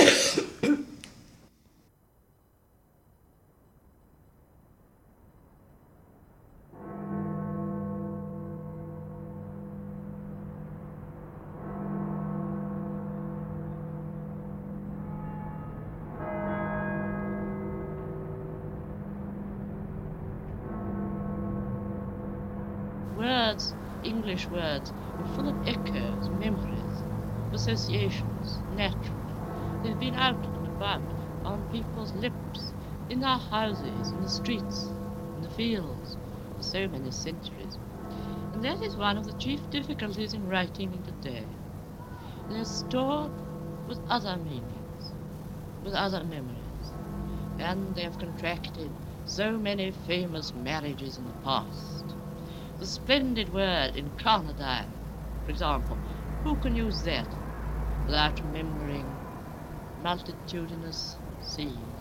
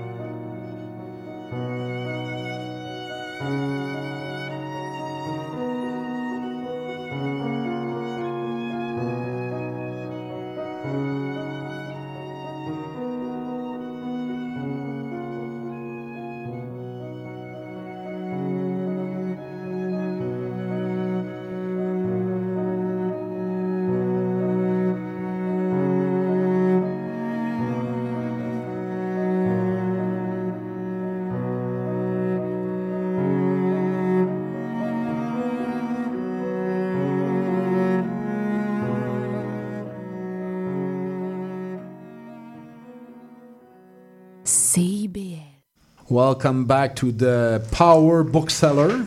Ça, c'est pour Linda. Ouais, un petit ouais. coup d'anglais. Un petit coup d'anglais. Retour à Libraire de Force avec Eric qui va nous faire euh, les corrélations du libraire. Je précise que c'est la première fois qu'on est ensemble en ondes. Oui, effectivement. Profitons-en. Ben oui, profitons-en, Ben certain. oui. Alors, Eric, tu nous fais des corrélations. C'est quoi? Parce que moi, je sais pas. Je suis jamais là quand tu es là. Ben, je fais des Je les écoute, les émissions en passant. Je le sais. là. J'espère. Je sais. Ben, je fais de- un peu des thématiques, hein, quand même. Là, euh, c'est un peu Julie qui m'a inspiré ma chronique. Je vais vous parler de, de nouvelles, de recueils de nouvelles. C'est C'est un algorithme vivant, finalement. Exact. oui. C'est drôle parce que j'ai voulu faire en librairie les algorithmes du libraire, mais j'ai changé ça pour les corrélations parce que les gens, ils pensaient. J'avais comme. Je faisais même des, des petites affiches avec des algorithmes. Puis les clients pensaient qu'ils ne comprenaient pas. Pensaient que c'était pas fait par moi. c'était la section pas- de sciences. Fait que donc, D'où le mot corrélation. C'est- plus clair que ça vient Ouais, de moi. Mais j'aime ça. mais j'aime ça. Puis c'est ça, c'est difficile. Moi, j'aime beaucoup la nouvelle. C'est quand même le parent pauvre maintenant, hein, quand même, euh, côté vente, parce que la poésie a pris quand même le pas sur la nouvelle. C'est un genre qui est un peu mal compris, boudé, ou, ou on sait pas trop. Oui. Euh, je trouve qu'il y a des préjugés sur la... Ben, des préjugés, en fait. Les gens pensent que quelqu'un qui aime pas lire, euh, il, on, il fout un recueil de nouvelles dans les mains, puis parce que c'est court, il va aimer ça. Euh, non. Non. Parce que c'est quand même une forme particulière. Moi, ce que j'aime dans les recueils de nouvelles, j'aime ça quand même qu'il y ait une, une sorte d'unité, peu importe, que ce soit de temps, de personnage. euh, Thématique. Ouais. C'est sûr que c'est difficile de parler de recueil parce que on, on peut pas s'attarder à tout. Là, je n'irai pas moi dans le détail. Je vais quand même parler. euh, ben, je vais commencer avec Julie Bouchard, hein, que les gens connaissent peut-être pas. Elle est là. Profitons-en. C'est qui ça? C'est qui, elle? Qui ça? Et, et Linda a raison. Tantôt, elle dit que Julie, quand même, est- euh, disait que Julie était quand même une de nos bonnes nouvellistes en ce moment, puis c'est vrai. Euh, puis même son roman Labeur, tu disais que c'est un roman choral, mais c'est un- c'est presque. ben, on peut dire que hein, Julie, que c'est un roman comme sous forme de nouvelle. On peut dire. Parce que moi, ce que, tu sais, je vais commencer avec Labeur, je pensais pas, mais moi, ce que j'aime dans Labeur, c'est que euh, un personnage nous amène à un autre personnage. Ouais. Hein, le début, on suit une dame euh, qui s'en va faire ses courses, qui, Mhm. monte dans l'autobus, si je me souviens bien. hein, c'est Oui. quand même Ouais. pas frais à mon esprit. La, la Et- 102. puis oui, puis après, on suit le chauffeur d'autobus, puis ainsi de suite. Donc, on a l'impression de lire des histoires, mais qui, qui en forment une seule. Donc, même dans son roman, je ne sais pas si ton prochain roman, il y a quand même cette forme-là. Non, mais on l'attend beaucoup, hein? Mais dit, tu peux répondre. Est-ce qu'il va y avoir un peu cette forme-là ou tu vas être vraiment dans... loin de la nouvelle? Oui. Oui, OK. Ben, ben c'est ça. Je pense que c'est en toi de, de savoir quand même, de bien raconter une histoire synthétisée. Moi, ce que j'aime beaucoup dans le travail de Julie, c'est euh, son empathie puis sa compassion pour la nature humaine. Puis c'est pas facile, elle sait le rendre. Euh, Il y a quelque chose de... Je me souviens dans Nuageux dans l'ensemble, la nouvelle qui, tu vois, que j'ai en, en tête, parce que bon, je l'ai lu en 2015, c'est un homme âgé qui monte les escaliers, puis tu décris tout son essoufflement pour se rendre, je sais pas, au quatrième ou cinquième étage. On sent, non seulement on sent l'immeuble, mais on sent son effort, on sent sa situation. On, est avec lui, on, est essoufflé avec lui. Puis moi, je trouve que c'est ça le travail de Gilles Bouchard, d'être capable de nous mettre dans la peau de. Euh, donc, nuageux dans l'ensemble, c'est des situations que les gens, bon, ils traversent un peu justement des, nuages. hein. Tu, tu les prends comme dans une parenthèse de leur vie, puis on les suit pendant cette parenthèse-là. Dans Férocement humaine, il y a quand même, c'est des femmes quand même, hein, des battantes, mais il y a quand même un peu de drame. Des fois, tu flirtes. Euh, c'est drôle, hein? je fais une chronique, mais j'ai Julie devant moi, c'est le fun. tu, tu flirtes quand même. euh, Il y, a- il y a un esprit très états-unien hein, dans Férocement humain. Euh, je trouve qu'il y a quand même plusieurs nouvelles qui se passent aux États-Unis. Et, euh, et dans Férocement humain, tu- tu- ben, j'ai le goût de, de lire le début de, de Viviane Vachon, qui est quand même la sœur de MacDoug Vachon. hein. On a- moi, j'ai appris ça en lisant ta nouvelle, qui était lutteuse aussi professionnelle. Ah oui? Je vous, je vous lis juste le début. Puis c'est avec ça que tu avais gagné un des Oui, prix. oui, hein. Avec- quand même, elle a gagné deux fois le prix de la nouvelle à Radio Cannes. Puis ça, c'est à l'aveugle. là, hein. Ça, c'est C'est quand même, oui. Oui. Parce qu'il y en a, euh, c'est 1000, euh, je pense, textes par, euh, par année. hein. Juste le début là, de la nouvelle euh, qui s'intitule Voici Viviane Vachon. Ça va vous donner le ton là, de. ben, qui, qui est dans Férocement humaine, qui est peut-être pas le même ton que tes autres livres. Au croisement de la 104 et du chemin de la montagne, derrière le volant d'une Buick bleue modèle Riviera, apparaît autour de 20 heures, ce 24 août, la fille de Ferdinand et Marguerite Vachon, Diane de son petit nom.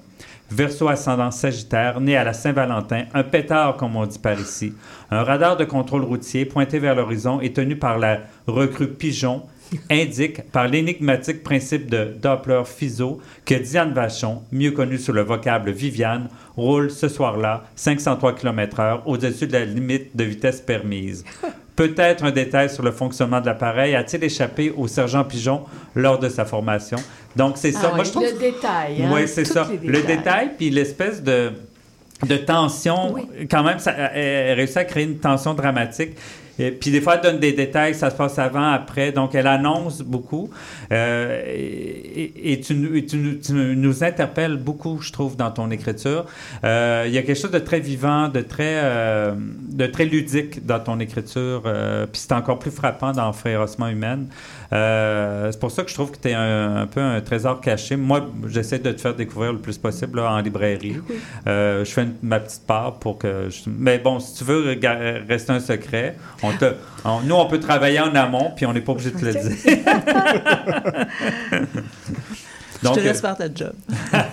c'est ça, chacun son métier. Exact. Et là, je vais enchaîner sur Marie-Hélène Poitras, qui est quand même euh, aussi euh, beaucoup de talent, euh, très bonne nouvelliste. Elle a fait du, de- de- du roman, mais moi, c'est comme nouvelliste que je l'aime beaucoup. Moi, jusqu'à ce que je lise Galumph, là, son plus ré- récent qui est sorti au cours de la dernière année, mon préféré de Marie-Hélène, c'était La mort de Mignonne et autres nouvelles. Et là, avec Galumph, c'est comme une coche au-dessus.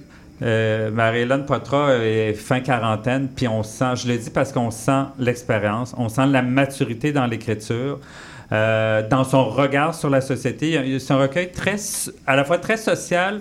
On sent qu'il y a du personnel, mais il y a quand même, peut-être comme tu le fais de temps en temps, Julie, euh, il y a comme, il y a comme justement un amour pour la nature humaine, et on le sent beaucoup dans Galumph.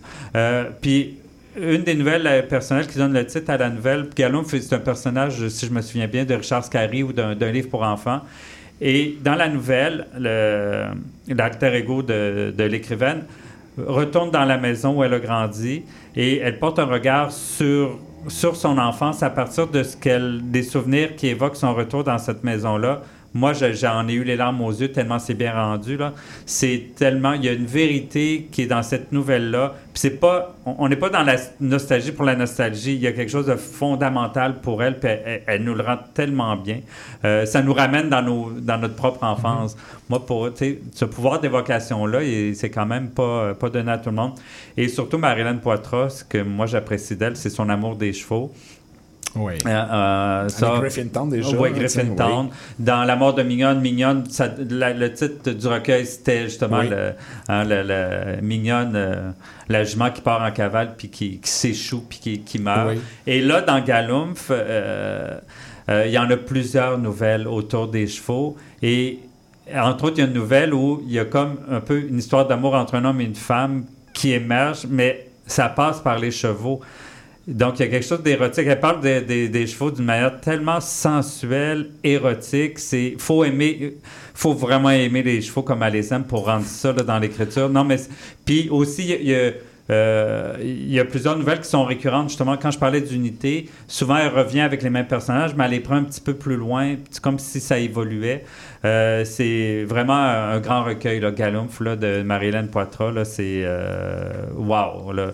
Là, maintenant, mon préféré, c'est Galumph. Mais je continue quand même d'aimer La mort de Mignonne et de le conseiller euh, en librairie. Puis euh, le dernier dont je vais parler, c'est Bernard Raymond, euh, qu'on le- connaît, on le connaît comme cinéaste. Puis euh, bon, il a annoncé qu'une femme respectable euh, allait probablement être son dernier film. Puis d'ailleurs, c'est magnifique, une femme respectable. Moi, je l'ai vu. Puis Hélène Florent, moi que j'aime pas toujours, là, est vraiment bon. Je, Julie abonde dans mon sens. Mais euh, ceux qui sont tristes de la fin, ben, peut-être de la carrière de, cinématographique de Bernard Raymond, réjouissez-vous. Là, il vient de publier l'année passée quatre histoires de famille. Donc, c'est sa première fiction écrite euh, en dehors du cinéma parce qu'il avait fait des essais. Si vous aimez Bernard Raymond, là, faut lire ces nouvelles parce a la même efficacité. Là, en, il- là, il nous raconte quatre histoires en même pas 150 pages, 125 pages. Donc, il y a une concision. Puis, de la même manière qu'il construit ses films, en fait, c'est un excellent scénariste. Il sait construire. Donc, il sait construire des histoires. Donc, les, quatre histoires de, de, ben, de famille, puis c'est pas des histoires banales là, de famille. Entre autres, celle qui ouvre le recueil, c'est euh, une femme euh, que qui a vécu à l'étranger, puis qui revient à Montréal pour s'occuper des funérailles de son frère, qui et là, elle découvre tout l'univers de son frère, qui était euh, pratiquement sans domicile fixe. Ben, Et elle, elle vient, bon, je pense, une scientifique de, de, renommée. Puis elle fait un peu de force revenir, s'occuper. C'est comme, euh, comme un, devoir de famille. Puis elle découvre un peu toutes les 40 ans qu'elle a manqué avec son frère. C'est magnifique. Puis un autre, c'est euh, une femme qui décide de, euh, d'aider son, son ex à, passer à travers la maladie. Euh, c'est Voyez-vous, on retrouve ça dans les films de Bernard Raymond et dans Quatre histoires de famille, c'est là aussi. Donc, chaque scène, ça, c'est des, quasiment des leçons d'écriture pour les écrivains, chaque scène fait évoluer l'autre. Donc, il y a comme euh, vraiment une montée, puis c'est magnifique. Puis lui aussi, il aime l'être humain, puis il, il y a quelque chose de beau. Il aime, même malgré le malheur, la maladie, il y a un regard vraiment euh, humain et doux et euh, compatissant pour la nature humaine. Euh, et on retrouve tout ça dans quatre histoires de famille. Moi, ça m'a beaucoup touché. Et euh, moi, je suis content. euh, ben, je suis déçu qu'il fasse plus de films, mais s'il fait d'autres livres comme ça, il, y a il, il commence sur le tard, mais il moi, je trouve qu'il y a une belle carrière d'écrivain qui l'attend. Puis c'est la même qualité que ses films, donc il n'y a, pas de raison de, de passer à côté. Euh, vraiment. euh, puis moi, je le fais découvrir à beaucoup de gens en librairie parce qu'ils ne savent pas que Bernard Raymond a publié un livre l'année Ben là, passée. ben, moi-même, j'apprends ça, Ah, Eric. là, je savais pas. Ah, c'est, Ouais. Puis, puis c'est comme ça que je le vends. Si je dis aux, aux clients, si vous aimez Bernard Raymond, achetez ça les yeux fermés. Vraiment, c'est, vous allez le retrouver. Donc, euh, ça s'appelle Quatre histoires de famille. C'est chez Le Méac. Euh, j'ai parlé de Marilyn Potra. Galumph, c'est chez Alto. Et toute l'œuvre de Gilles Bouchard est à la pleine lune. Oui. oui. Ce trésor caché qu'on révèle de plus en plus. Ben oui, qu'on. Comme la maison d'édition elle-même. Oui. Exactement, oui. Merci beaucoup, Eric. Merci beaucoup. C'est vrai que c'est pas facile de vendre la nouvelle. Des fois, les gens sont réticents, ils ont peur Mm. un peu, ils ont l'impression. Des fois, ils ont l'impression que une nouvelle, c'est comme un roman qui n'a pas abouti, puis que Mm. c'est quelque chose qui. C'est un genre en soi, c'est une écriture, c'est un effort d'écriture en, en soi également. hein. Évidemment. Ouais. Mais effectivement, par- peut-être qu'on peut avoir l'air de ne pas être capable d'écrire du roman quand on écrit de la nouvelle. Je pense que des fois, c'est peut-être la, la petite réputation. Ah, mais Ouais, ça, c'est tellement pas rapport. là. Tellement pas. C'est autre chose complètement. Ouais. Ouais. Merci, Eric. Ben, merci. Merci beaucoup. Euh, on va aller faire une petite pause. Oui. Puis après, je vous ai préparé un montage de plusieurs extraits d'émissions qu'on a fait, tout ça. Tu vas voir des bouts, des, des voix, là. on aime ça, entendre Ah parler ouais. des gens. Là, tu vas voir, je t'ai fait un montage. On va faire une petite pause et on revient avec un petit Puis après montage. ça, on a Claude André. Ben là, oui, c'est sûr, après qui- ça, qui il y a... fourbit ses armes Ben oui, depuis tantôt. Il est là. il, il se Il est prépare. là. prêt, là, Il est a- tout prêt. On y va, on revient. 101.5. La saison du VR, des décapotables et de la moto au Québec, ça passe en un claquement de doigts. Profitez de l'été jusqu'au dernier moment en remisant votre véhicule saisonnier en ligne avec SACLIC. Vous pouvez même planifier dès maintenant la date de votre remisage afin de profiter de votre véhicule sans aucun souci, quitte à la modifier si vous changez d'idée. Évitez de vous rendre dans un point de service. Pour faire son remisage comme ça, le chemin le plus court, c'est SACLIC. Un message de la Société de l'assurance automobile du Québec. Nous sommes votre rendez-vous de la fin de semaine. En compagnie de nos collaborateurs, on vous informe, divertit et on vous joue le meilleur du hip-hop, afro et rap. Votre dose de bonheur radio électrisant et contagieux. Samedi dès 11h, c'est Chadamar FM sur CIVL 1015 Montréal. Il y a une maudite. Tu viens-tu te foncer dans le porte-patio, Gaëtan? Ben non. Voyons, je t'ai vu. C'est mon émission, vous commencez. Voyons donc, Gaëtan, c'est un annonce, c'est le mercredi 10... Les Trois Moustiquaires, votre fenêtre embrouillée sur l'actualité. Mercredi 17h à CIBL. CIBL 101.5 Montréal.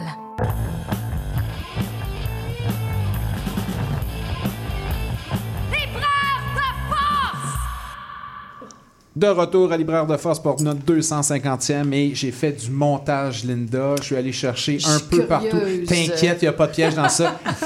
Écoute ça.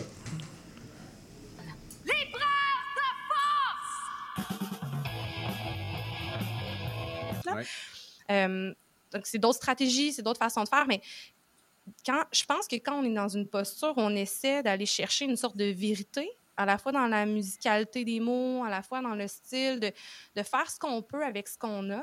Donc, euh, tu as, l'impression, euh, tu n'as pas eu de, de, de réaction euh, un peu peut-être? Ben, disons que les Français, euh, ils, ils ont, ils ont vite tendance à, à, à, à- à être un petit peu... Je généralise, hein, mais euh, en général, ils ont un petit peu tendance à être, euh, à être découragés par euh, les mots québécois ou euh, amusés quand ils doivent pas être amusés. La chemise était ouverte et ses mamelons se détachaient sur la peau blanche où se devinait encore la trace du maillot de bain. Derrière elle, on discernait des étagères garnies, des livres anciens d'allure sérieuse. Alors, je vais vous présenter euh, notre auteur au cas où vous ne le connaîtriez pas. Alors, euh, Karim Makouche est un poète, il est romancier, dramaturge et chroniqueur québécois d'origine kabyle qui est né en Algérie en 78 et euh, il vit avec nous au Québec depuis 2008. Une feuille de route quand même impressionnante. hein. J'ai- mentionné, tu as écrit du, du recet, de, de, va découvrir des documents. Euh, un gros, gros paquet de documents donc, euh, qui, va, euh, qui va garder. Et c'est lui qui va reprendre l'appartement de Zambano. Donc, ces documents-là, qu'est-ce que c'est? Attention, est-ce que ça a déjà été ça? Oui. Et ça a aussi été autre chose, même à la même époque. Oui. On associe la, le- la science-fiction, en particulier le fantastique, à ce, au Mhm. profil que tu as décrit. C'est sûr que souvent la réalité dépasse vraiment la fiction, là, surtout dans mon cas. Des fois, je raconte des mes semaines, puis ça se peut même pas.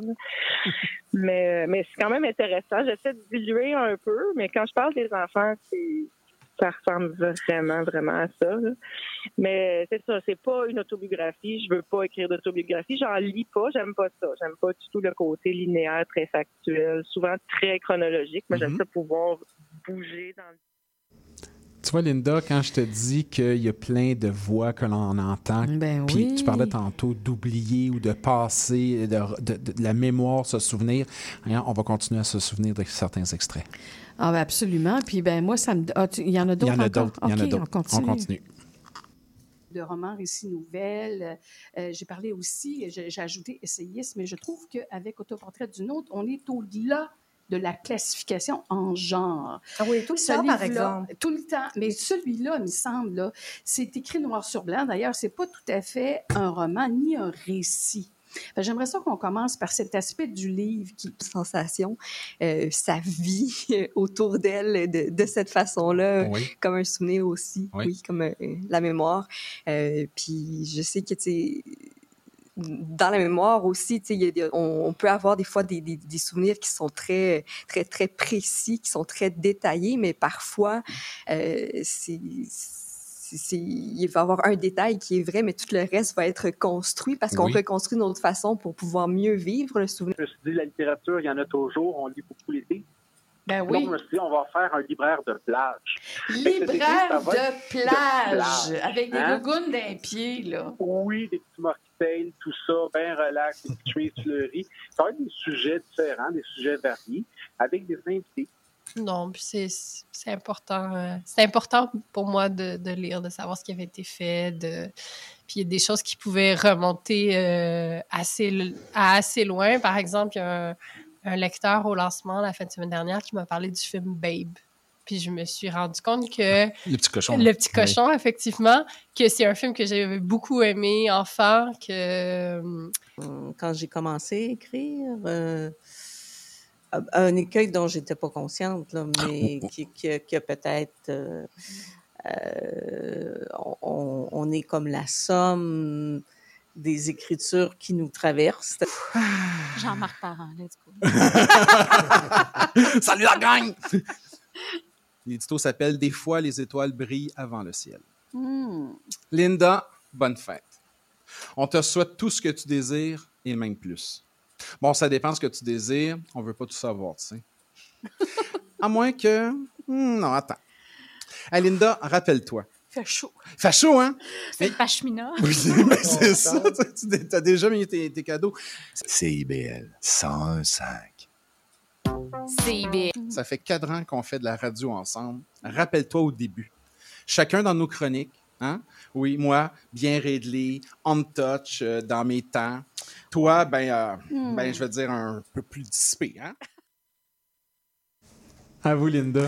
Oh, ma réputation, ma réputation, elle vient d'affaire. Euh, Hey, Mike, tu nous as préparé quelque chose d'hallucinant. J'ai fait du montage. Mais hein, Hein? j'y croyais pas. Tu, dit, tu y croyais pas, tu m'as mis au défi. ouais, je t'ai mis au défi. J'ai dit, je sais pas Ouais. s'il va réussir ça, mais ça vous donne une idée, là, ce Hey. soir. Toutes, le, les- hein, toutes les émissions C'est qu'on un a. aperçu de 250 émissions. Quand ça. même.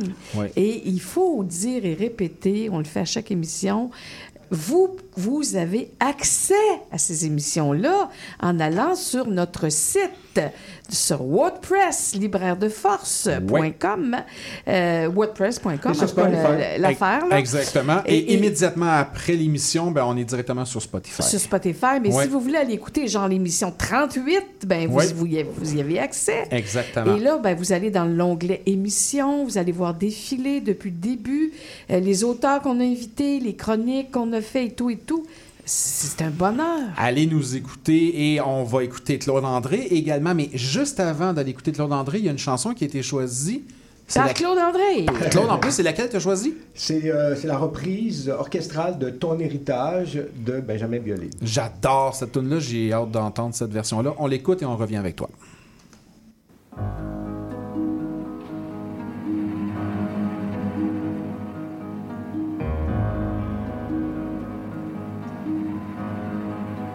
Si tu aimes les soirs de pluie, mon enfant, mon enfant, les ruelles de l'Italie et les bains des passants, l'éternelle litanie des feuilles mortes dans le vent qui pousse un dernier cri, crie mon enfant.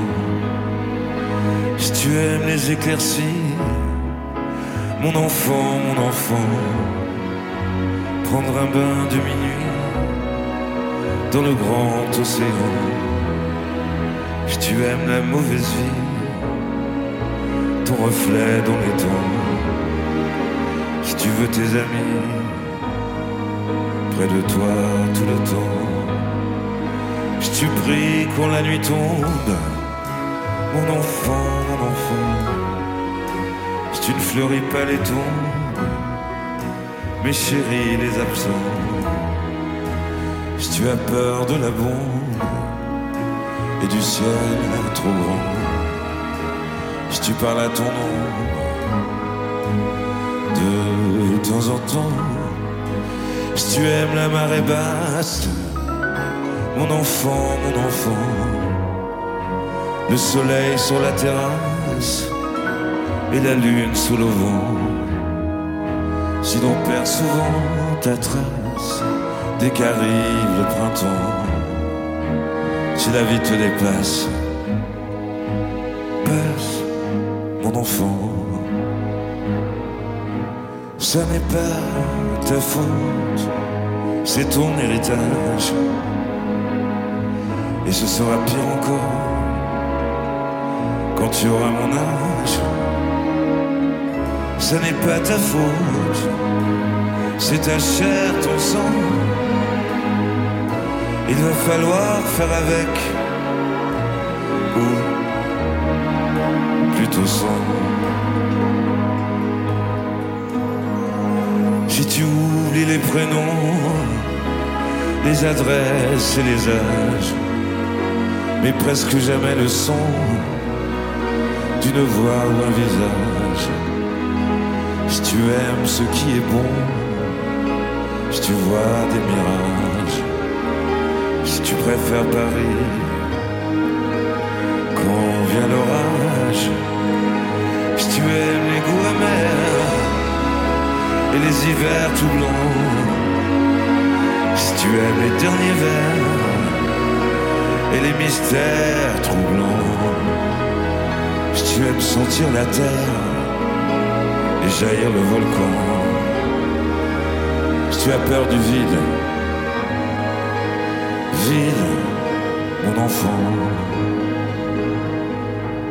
ce n'est pas ta faute, c'est ton héritage. Et ce sera pire encore quand tu auras mon âge. Ce n'est pas ta faute, c'est ta chair, ton sang. Il va falloir faire avec ou plutôt sans. Si tu aimes partir avant, mon enfant, mon enfant, avant que l'autre s'éveille, avant qu'il te laisse en plan. Si tu as peur du sommeil et que passe le temps, si tu aimes l'automne vermeil, merveille rouge sang, si tu as peur de la foule, mais supporte les gens, et si tes idéaux s'écroulent au soir de tes vingt ans, et si tout se déroule jamais comme dans tes plans, tu n'es qu'une pierre qui roule, roule, mon enfant. Ce n'est pas ta faute, c'est ton héritage. Et ce sera pire encore quand tu auras mon âge. Ce n'est pas ta faute, c'est ta chair, ton sang. Il va falloir faire avec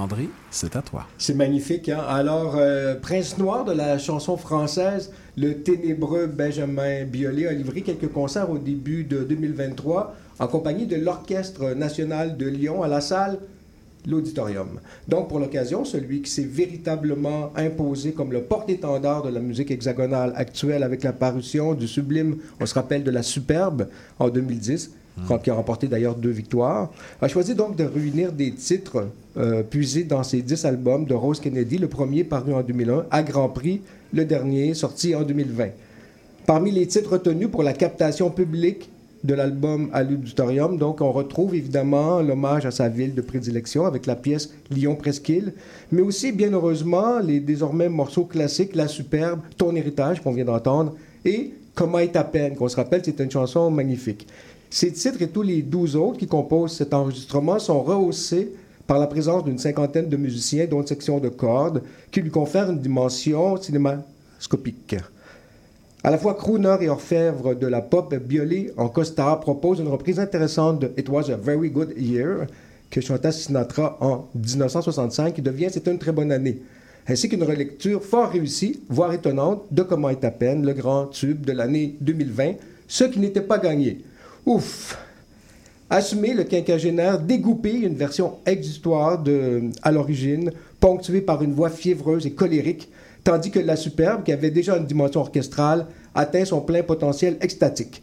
Le tout se conclut avec Marout, une pièce qui nous rappelle que s'il s'épivarde parfois euh, dans des rimes plus ou moins cohérentes, en faisant rimer Mossad avec Mossad, le Mossad euh, israélien, euh, dans la chanson à l'origine, Biolay n'en demeure pas moins un parolier de haut vol pourvu d'un sens du récit indéniable dans la pure tradition gainsbourgienne. Si cette mode, très prise au Québec, hein, qui consiste à produire des versions symphoniques d'une œuvre, ne remplit pas toujours ses promesses, vous aurez compris que c'est le cas cette fois. Sous la direction du chef d'orchestre et compositeur belge de Dirk Brossé, l'Orchestre national de Lyon et Biolay ont su trouver le ton juste pour marier la majestuosité symphonique à une œuvre qui la portait déjà dans son ADN. Ouais, belle description de ce Benjamin Biolay. Alors, on va y aller maintenant avec, euh, puisqu'on est dans la nostalgie, il faut se mettre dans le contexte. euh, c'est les nuits fauves, c'est 1995, on est à moins 5 de l'an 2000. C'est une époque que les moins de 20 ans ne peuvent pas connaître. en K47, ou le parcours d'un hanard. À l'époque, on portait nos livres euh, dans des sacs en bandoulière comme ça. Alors, ça faisait comme une métaphore de, de mitraillette, finalement. Donc, il portait ses livres comme on porte des AK-47, se disant qu'un mot vaut bien une arme. Avec un AK-47, on tue tout le monde. Avec un mot, on tue surtout les imbéciles, les bien-pensants et les fidèles de la rectitude politique. Tout en lui demandait le temps qu'il fait. Peut-être ici choisissait-il de le pas dans le noir regarder la femme nue à son poignet, scintillante, maîtresse de l'heure, cadrée. Voilà pourquoi, pourquoi il détestait qu'on lui demande l'heure. Il était toujours trop tard, ou trop tôt, ou en état de tôt retard, en retard pour le bonheur, le désespoir, les trous noirs. Toujours, il était en retard. Il attendait un train qui déjà avait passé. Train au nid, train à prendre, désir de prendre ce train où il roulerait. Un jour, le train passant, il avait grimpé, là, avec les vaches, avec les bêtes, avec les bêtes de somme. Des amitiés chaudes comme la laine et odorantes comme les soirs de lune ronde. Des bouteilles pleines, des filles à ventre ouvert, là entre les fauves odeurs et les hypocrites sabots, saoulés de fièvre et de société. Un homme en somme, toute bête de ne pas rencontrer d'homme, d'homme des deux sexes. Il n'était pas bête roulant à leur compagnie. Il se sentait même un peu plus homme, c'est AK-47, lui lissant la hanche. Il beuglait en silence. Il faut affronter l'adversité, ouais, même si elle est invisible. Instant nostalgie, l'anarchiste contrôlait la moralité publique, qu'il exécrait? Mais avoir faim rend les pays du moins de boulot dégueulasse mangeable. Les pleutres rotent dans les écuelles. Les loups s'assemblent plus loin en bas. Territoire à marquer au fer rouge. L'anarchiste fait le guette, siffle avant l'assaut. Avertir les solitaires que la meute bouge, arrive, prend place, sniff, observe et bave. Il faut affronter les choses, ouais, disait-il en calant son pichet. Et les mots, les mots étaient lèvres goulues, mangées sans muselière. Il buvait son pichet comme on boit la vie. Et sa vie dégoulinait partout, dans le cuir, dans la musique, dans l'espace des épaves échouées tout autour. La nord était un trou sans fond, un rocher de garrigue d'où s'enfuyaient les vipères. Il y avait toujours dans le train qui passait dans sa vie le wagon des proscrits des bêtes de somme, les vaches, le troupeau bélant offert à la meute, aux loups solitaires, à la famille de passage, à l'amour, au cul, à la peur. Le beuglant se mêla à tout ça en, solitaire qui se sent solide. Du béton, mon homme, du béton dans le crachoir. Le cul sonne vrai, c'est pas dommage. La Nord tétait sa bière, sans tabou, sans morale. Même bébé, il avait l'humeur canaille. Il aimait les choses défaites, détruites, démanchées, la tôle tordue, les tables sales, la mauvaise compagnie, et surtout l'anarchie. Les mots avec suite, il les obligeait à se découdre, à fendre la braguette. Liturgie des paumés de Montréal, il beuglait dans le silence abasourdi des bars de l'ombre en s'essuyant, en se frottant les coudes à une génération X, opprobre des sans-couilles. La Nord s'en lavait les mandibules. Le houblon à foison étanchait la soif. Voilà. L'anarchiste avait des instants comme ça où il avait envie de renifler le désespoir de sa mémoire. Il avait sifflé au loup. Maintenant, il observait la boucherie, exclu du carnage, dédaignant de compter ses os. 208, nombre exact. Et parmi tous les siens, ceux qui reniflent leur angoisse, il bramait enfin. Faisons de notre vie un grand scandale. Allons détruire toutes les cathédrales, toutes les vitrines des sociétés désalcoolisées, toutes les portiques de notaires. Bavons la lit jusqu'à la vie. Adlan meurtri, régler le sort du monde, dans un lit ou ailleurs, n'importe où. La débauche n'est jamais si belle que consentie. Et les paroles maintenant venaient. Il n'y avait plus que des paroles. Et les mots qui aiment se taisaient, effondrés en paysage de nuit, soudure de la main au verre, de la lèvre au verre. Ce soir, la Nord baiserait la transparence elle-même. Nous n'aurons plus jamais soif. Et demain, dans le dictionnaire des synonymes, on écrira Bukowski et la Nord comme synonyme à cynique. On ne fait des choses intéressantes que dans l'ultra petit temps de la conscience. Gitant, gitant dans la fumée, potané, lieu de jeu de Paris, de peau trouée de rechute, l'anarchiste avançait dans la nuit coulante, la vie glou-gloutait. Vite, qu'on rende l'âme, qu'on crève. Vite et sûrement, tel le jublafard qu'il s'enfilait, il jetait des ombres sur la nuit même. La cigale des loups l'avait repéré. L'avait-elle juste repéré ou suivi à l'odeur? Il était venu vers la nord, l'avait accosté comme on arraisonne un navire en rade. Elle causait comme causent les cigales à la fin de l'été, cette grosse défaite prête à porter. Ce vieux désir qui finissait par ressembler à un mouchoir pas lavé, une conscience pas nette. L'anarchiste n'avait jamais aimé laver ses bobettes en public. Merde, pourquoi les soirs de canicule, il y a toujours des cigales? Wesh! Wesh, les cigales, il y en a marre du bruit. Plus noir et plus défiguré qu'elle, il avait pour toute artillerie ses Moka 47 et son verre avec toute sa vie entière dedans. Fallait pas boire trop vite et s'assurer la relève. Faire peur à la cigale qu'elle a crié ailleurs. Tu m'as tellement fait sourire que maintenant je vais te laisser pourrir. Et la cigale avait battu en retraite. Et dans ses il avançait, avançait toujours dans la nuit des cadavres chauds, des chaudes pisses, des pissotières. L'amour des cigales lui avait donné à chaque fois les quatre plus belles semaines de sa vie. L'amour lui avait fait crédit. Et puis un jour, ce soir, il fallait rembourser. L'amour avait des crises de bon huissier. Nuit du 13 mai, à moins 5 de l'an 2000, qu'est-ce à foutre? Nuit du 13, il y a la lune qui s'en met plein la tronche. Elle est comme la nord, la lune. Elle est ronde. Longue nuit, sans crime. Cigale enfui, bière bu, homme fait à l'os. Le nord touche à du bois, c'est AK-47 en dégaine, ses outils, sa survie de travail. Hey, c'est quand le prochain train? Wow, ça c'est de la carte blanche, Claude André. Wow. Qu'est-ce que tu viens de nous lire là? Ça, c'est un, c'est un texte euh, qui s'inscrivait dans la génération X, Nuit Fauve. On se rappelle de Cyril Collard, on se rappelle de cette époque très nihiliste de ma génération. Donc, euh, ça racontait un peu le- nos, nos nuits. euh, c'est un texte de toi, là. c'est un texte de moi, c'est un texte de moi, puis je dirais que c'est dans l'esprit de Kurt Cobain finalement, c'est dans l'esprit nihiliste, euh, Oui. c'est de, c'est de l'esprit de la génération Mhm. X, donc de moins 5 avant l'an 2000. C'était 95, on nous, a- on nous annonçait la fin du monde, le bug de l'an 2000, etc. Donc il me reste euh, un peu de Il te temps. reste 5 minutes? Ah, il me reste 5 minutes. T'as tout plein de temps Ah, pour ta carte Dieu. blanche. Bon, il va tranquillement, prends une gorgée, c'est correct. Vas-y. Ben, j'y vais. J'ai- publié un texte récemment. En fait, une chanson. euh, puis comme euh, notre chère animatrice elle m'a mis un cœur, j'ai dit, ben, je vais, je vais, je vais la lire en ondes. T'as mis moi- un cœur, toi. Ah, ben là, moi, je suis une fan finie de Claude André, qu'est-ce que tu veux? Et voilà. Alors, euh, ben, dans ces années-là, j'arborais un côte de cuir. Alors, un jour, je lui ai rendu hommage. ça s'en va comme ça. C'est c'est mon côte de cuir, donc c'est pas de la poésie, c'est- une chanson. Mais je vais la lire en, en slam, disons. Ben là, on n'a pas la musique On pourrait, encore. avoir Ah, la Linda, musique. on pourrait avoir Linda à la guitare Ah la ouais, prochaine lui, il fantasme Linda sur la guitare. On va s'y Oui. mettre, Claude André. Mais je vous rappelle que le texte, euh, je vous le dis, le texte que j'avais écrit sur euh, Alice Robbie a été mis en Oui. musique, et je peux le dire par Paul Darèche. Ça, ça, s'en- Oui. ça, ça s'en vient. Oh Donc, oui? Ça s'en vient, oui. OK. OK. Mon code de cuir. Donc, il a connu mes ivresses et pleuré mes départs, caressé des déesses, puis fermé tant de bars. Perdu dans un blind pig, mes pivardants sur scène, m'a suivi dans mes gigs, attirant mille sirènes. Mon code de c'est comme un vieux chum. Je peux pas y mentir. hein. Il me connaît mieux que personne.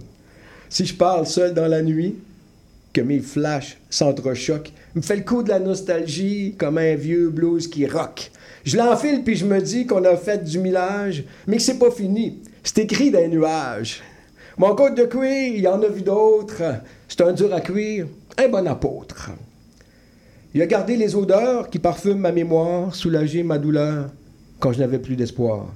Fidèle comme un bon chien, il est encore dans ma vie, il a tracé mon destin, me rappelle qui je suis.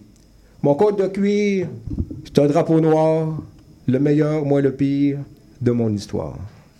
Ouais. C'est-tu lui?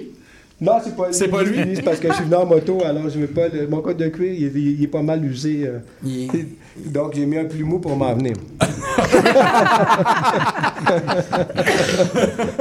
Ah, merci Claude André pour Merci. cette belle carte blanche qui nous amène du côte de cuir à Benjamin Biolay en passant par un anard. Un nanar et peut-être euh, les années euh, près en 2000. euh, Ouais. Et, euh, L'année 95, hein? et une époque qui était difficile pour Ouais. la génération X. Il n'y avait pas d'espoir, pas d'avenir. Non, c'était rough. D'ailleurs, on publiait récemment, c'était hier, le 30e anniversaire de la- du fameux al- album de, de, de Kurt Cobain et de Nirvana. Et c'est hier, c'est cette semaine aussi qu'on célébrait, entre guillemets, la- le décès de, de Falardo et Mhm. de Nelly.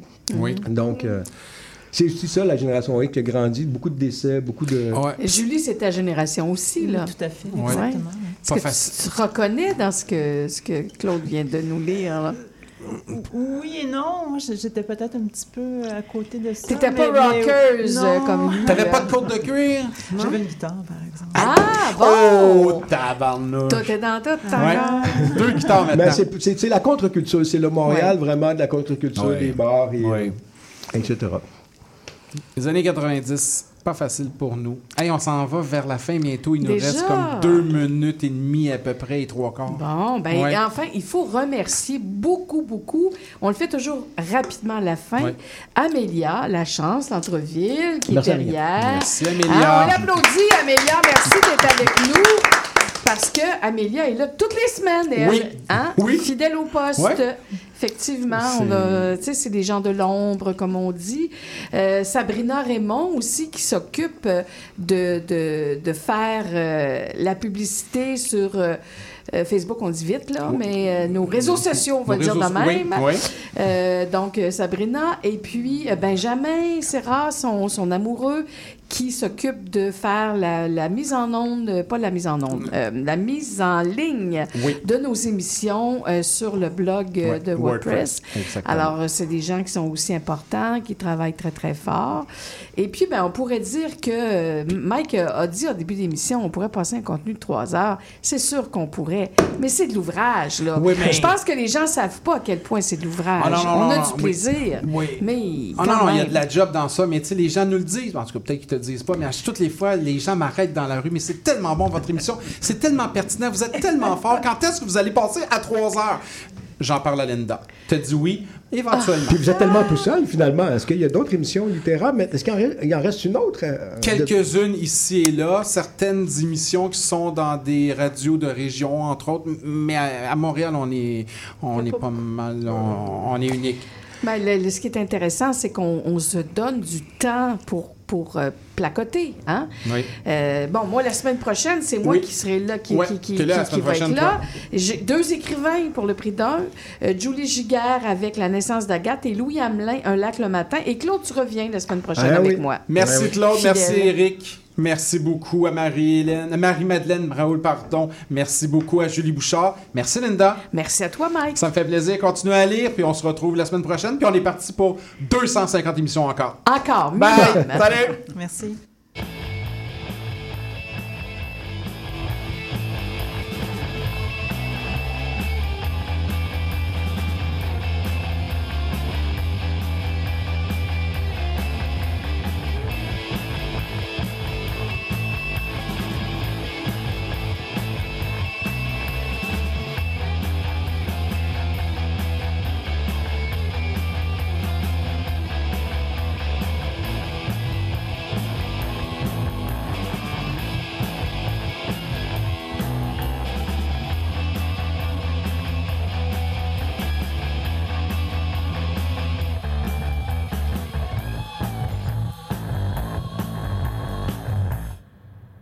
CIBL. Faut qu'on parle. J'ai l'impression que je t'intéresse plus. Quand on est ensemble, tu regardes ailleurs. Tout semble plus intéressant que moi. Je le sais que je suis plate, là. Je, je le sais que tu veux garder tes vieilles habitudes. Mais j'aimerais ça sentir que tu me regardes, que tu es concentré sur moi.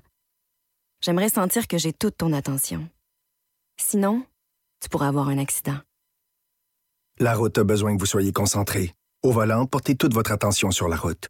Un message de la Société de l'assurance automobile du Québec. CIBL.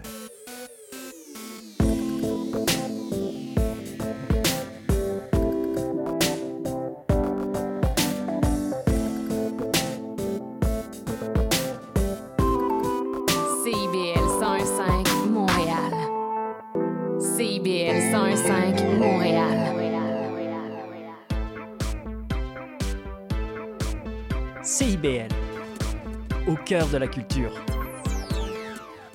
L'émission qui suit vous est offerte en rediffusion. Arrête de boire, c'est l'histoire d'un gars qui va dans les bars à tous les soirs puis qui essaye de pogner puis qui pogne pas, tu sais.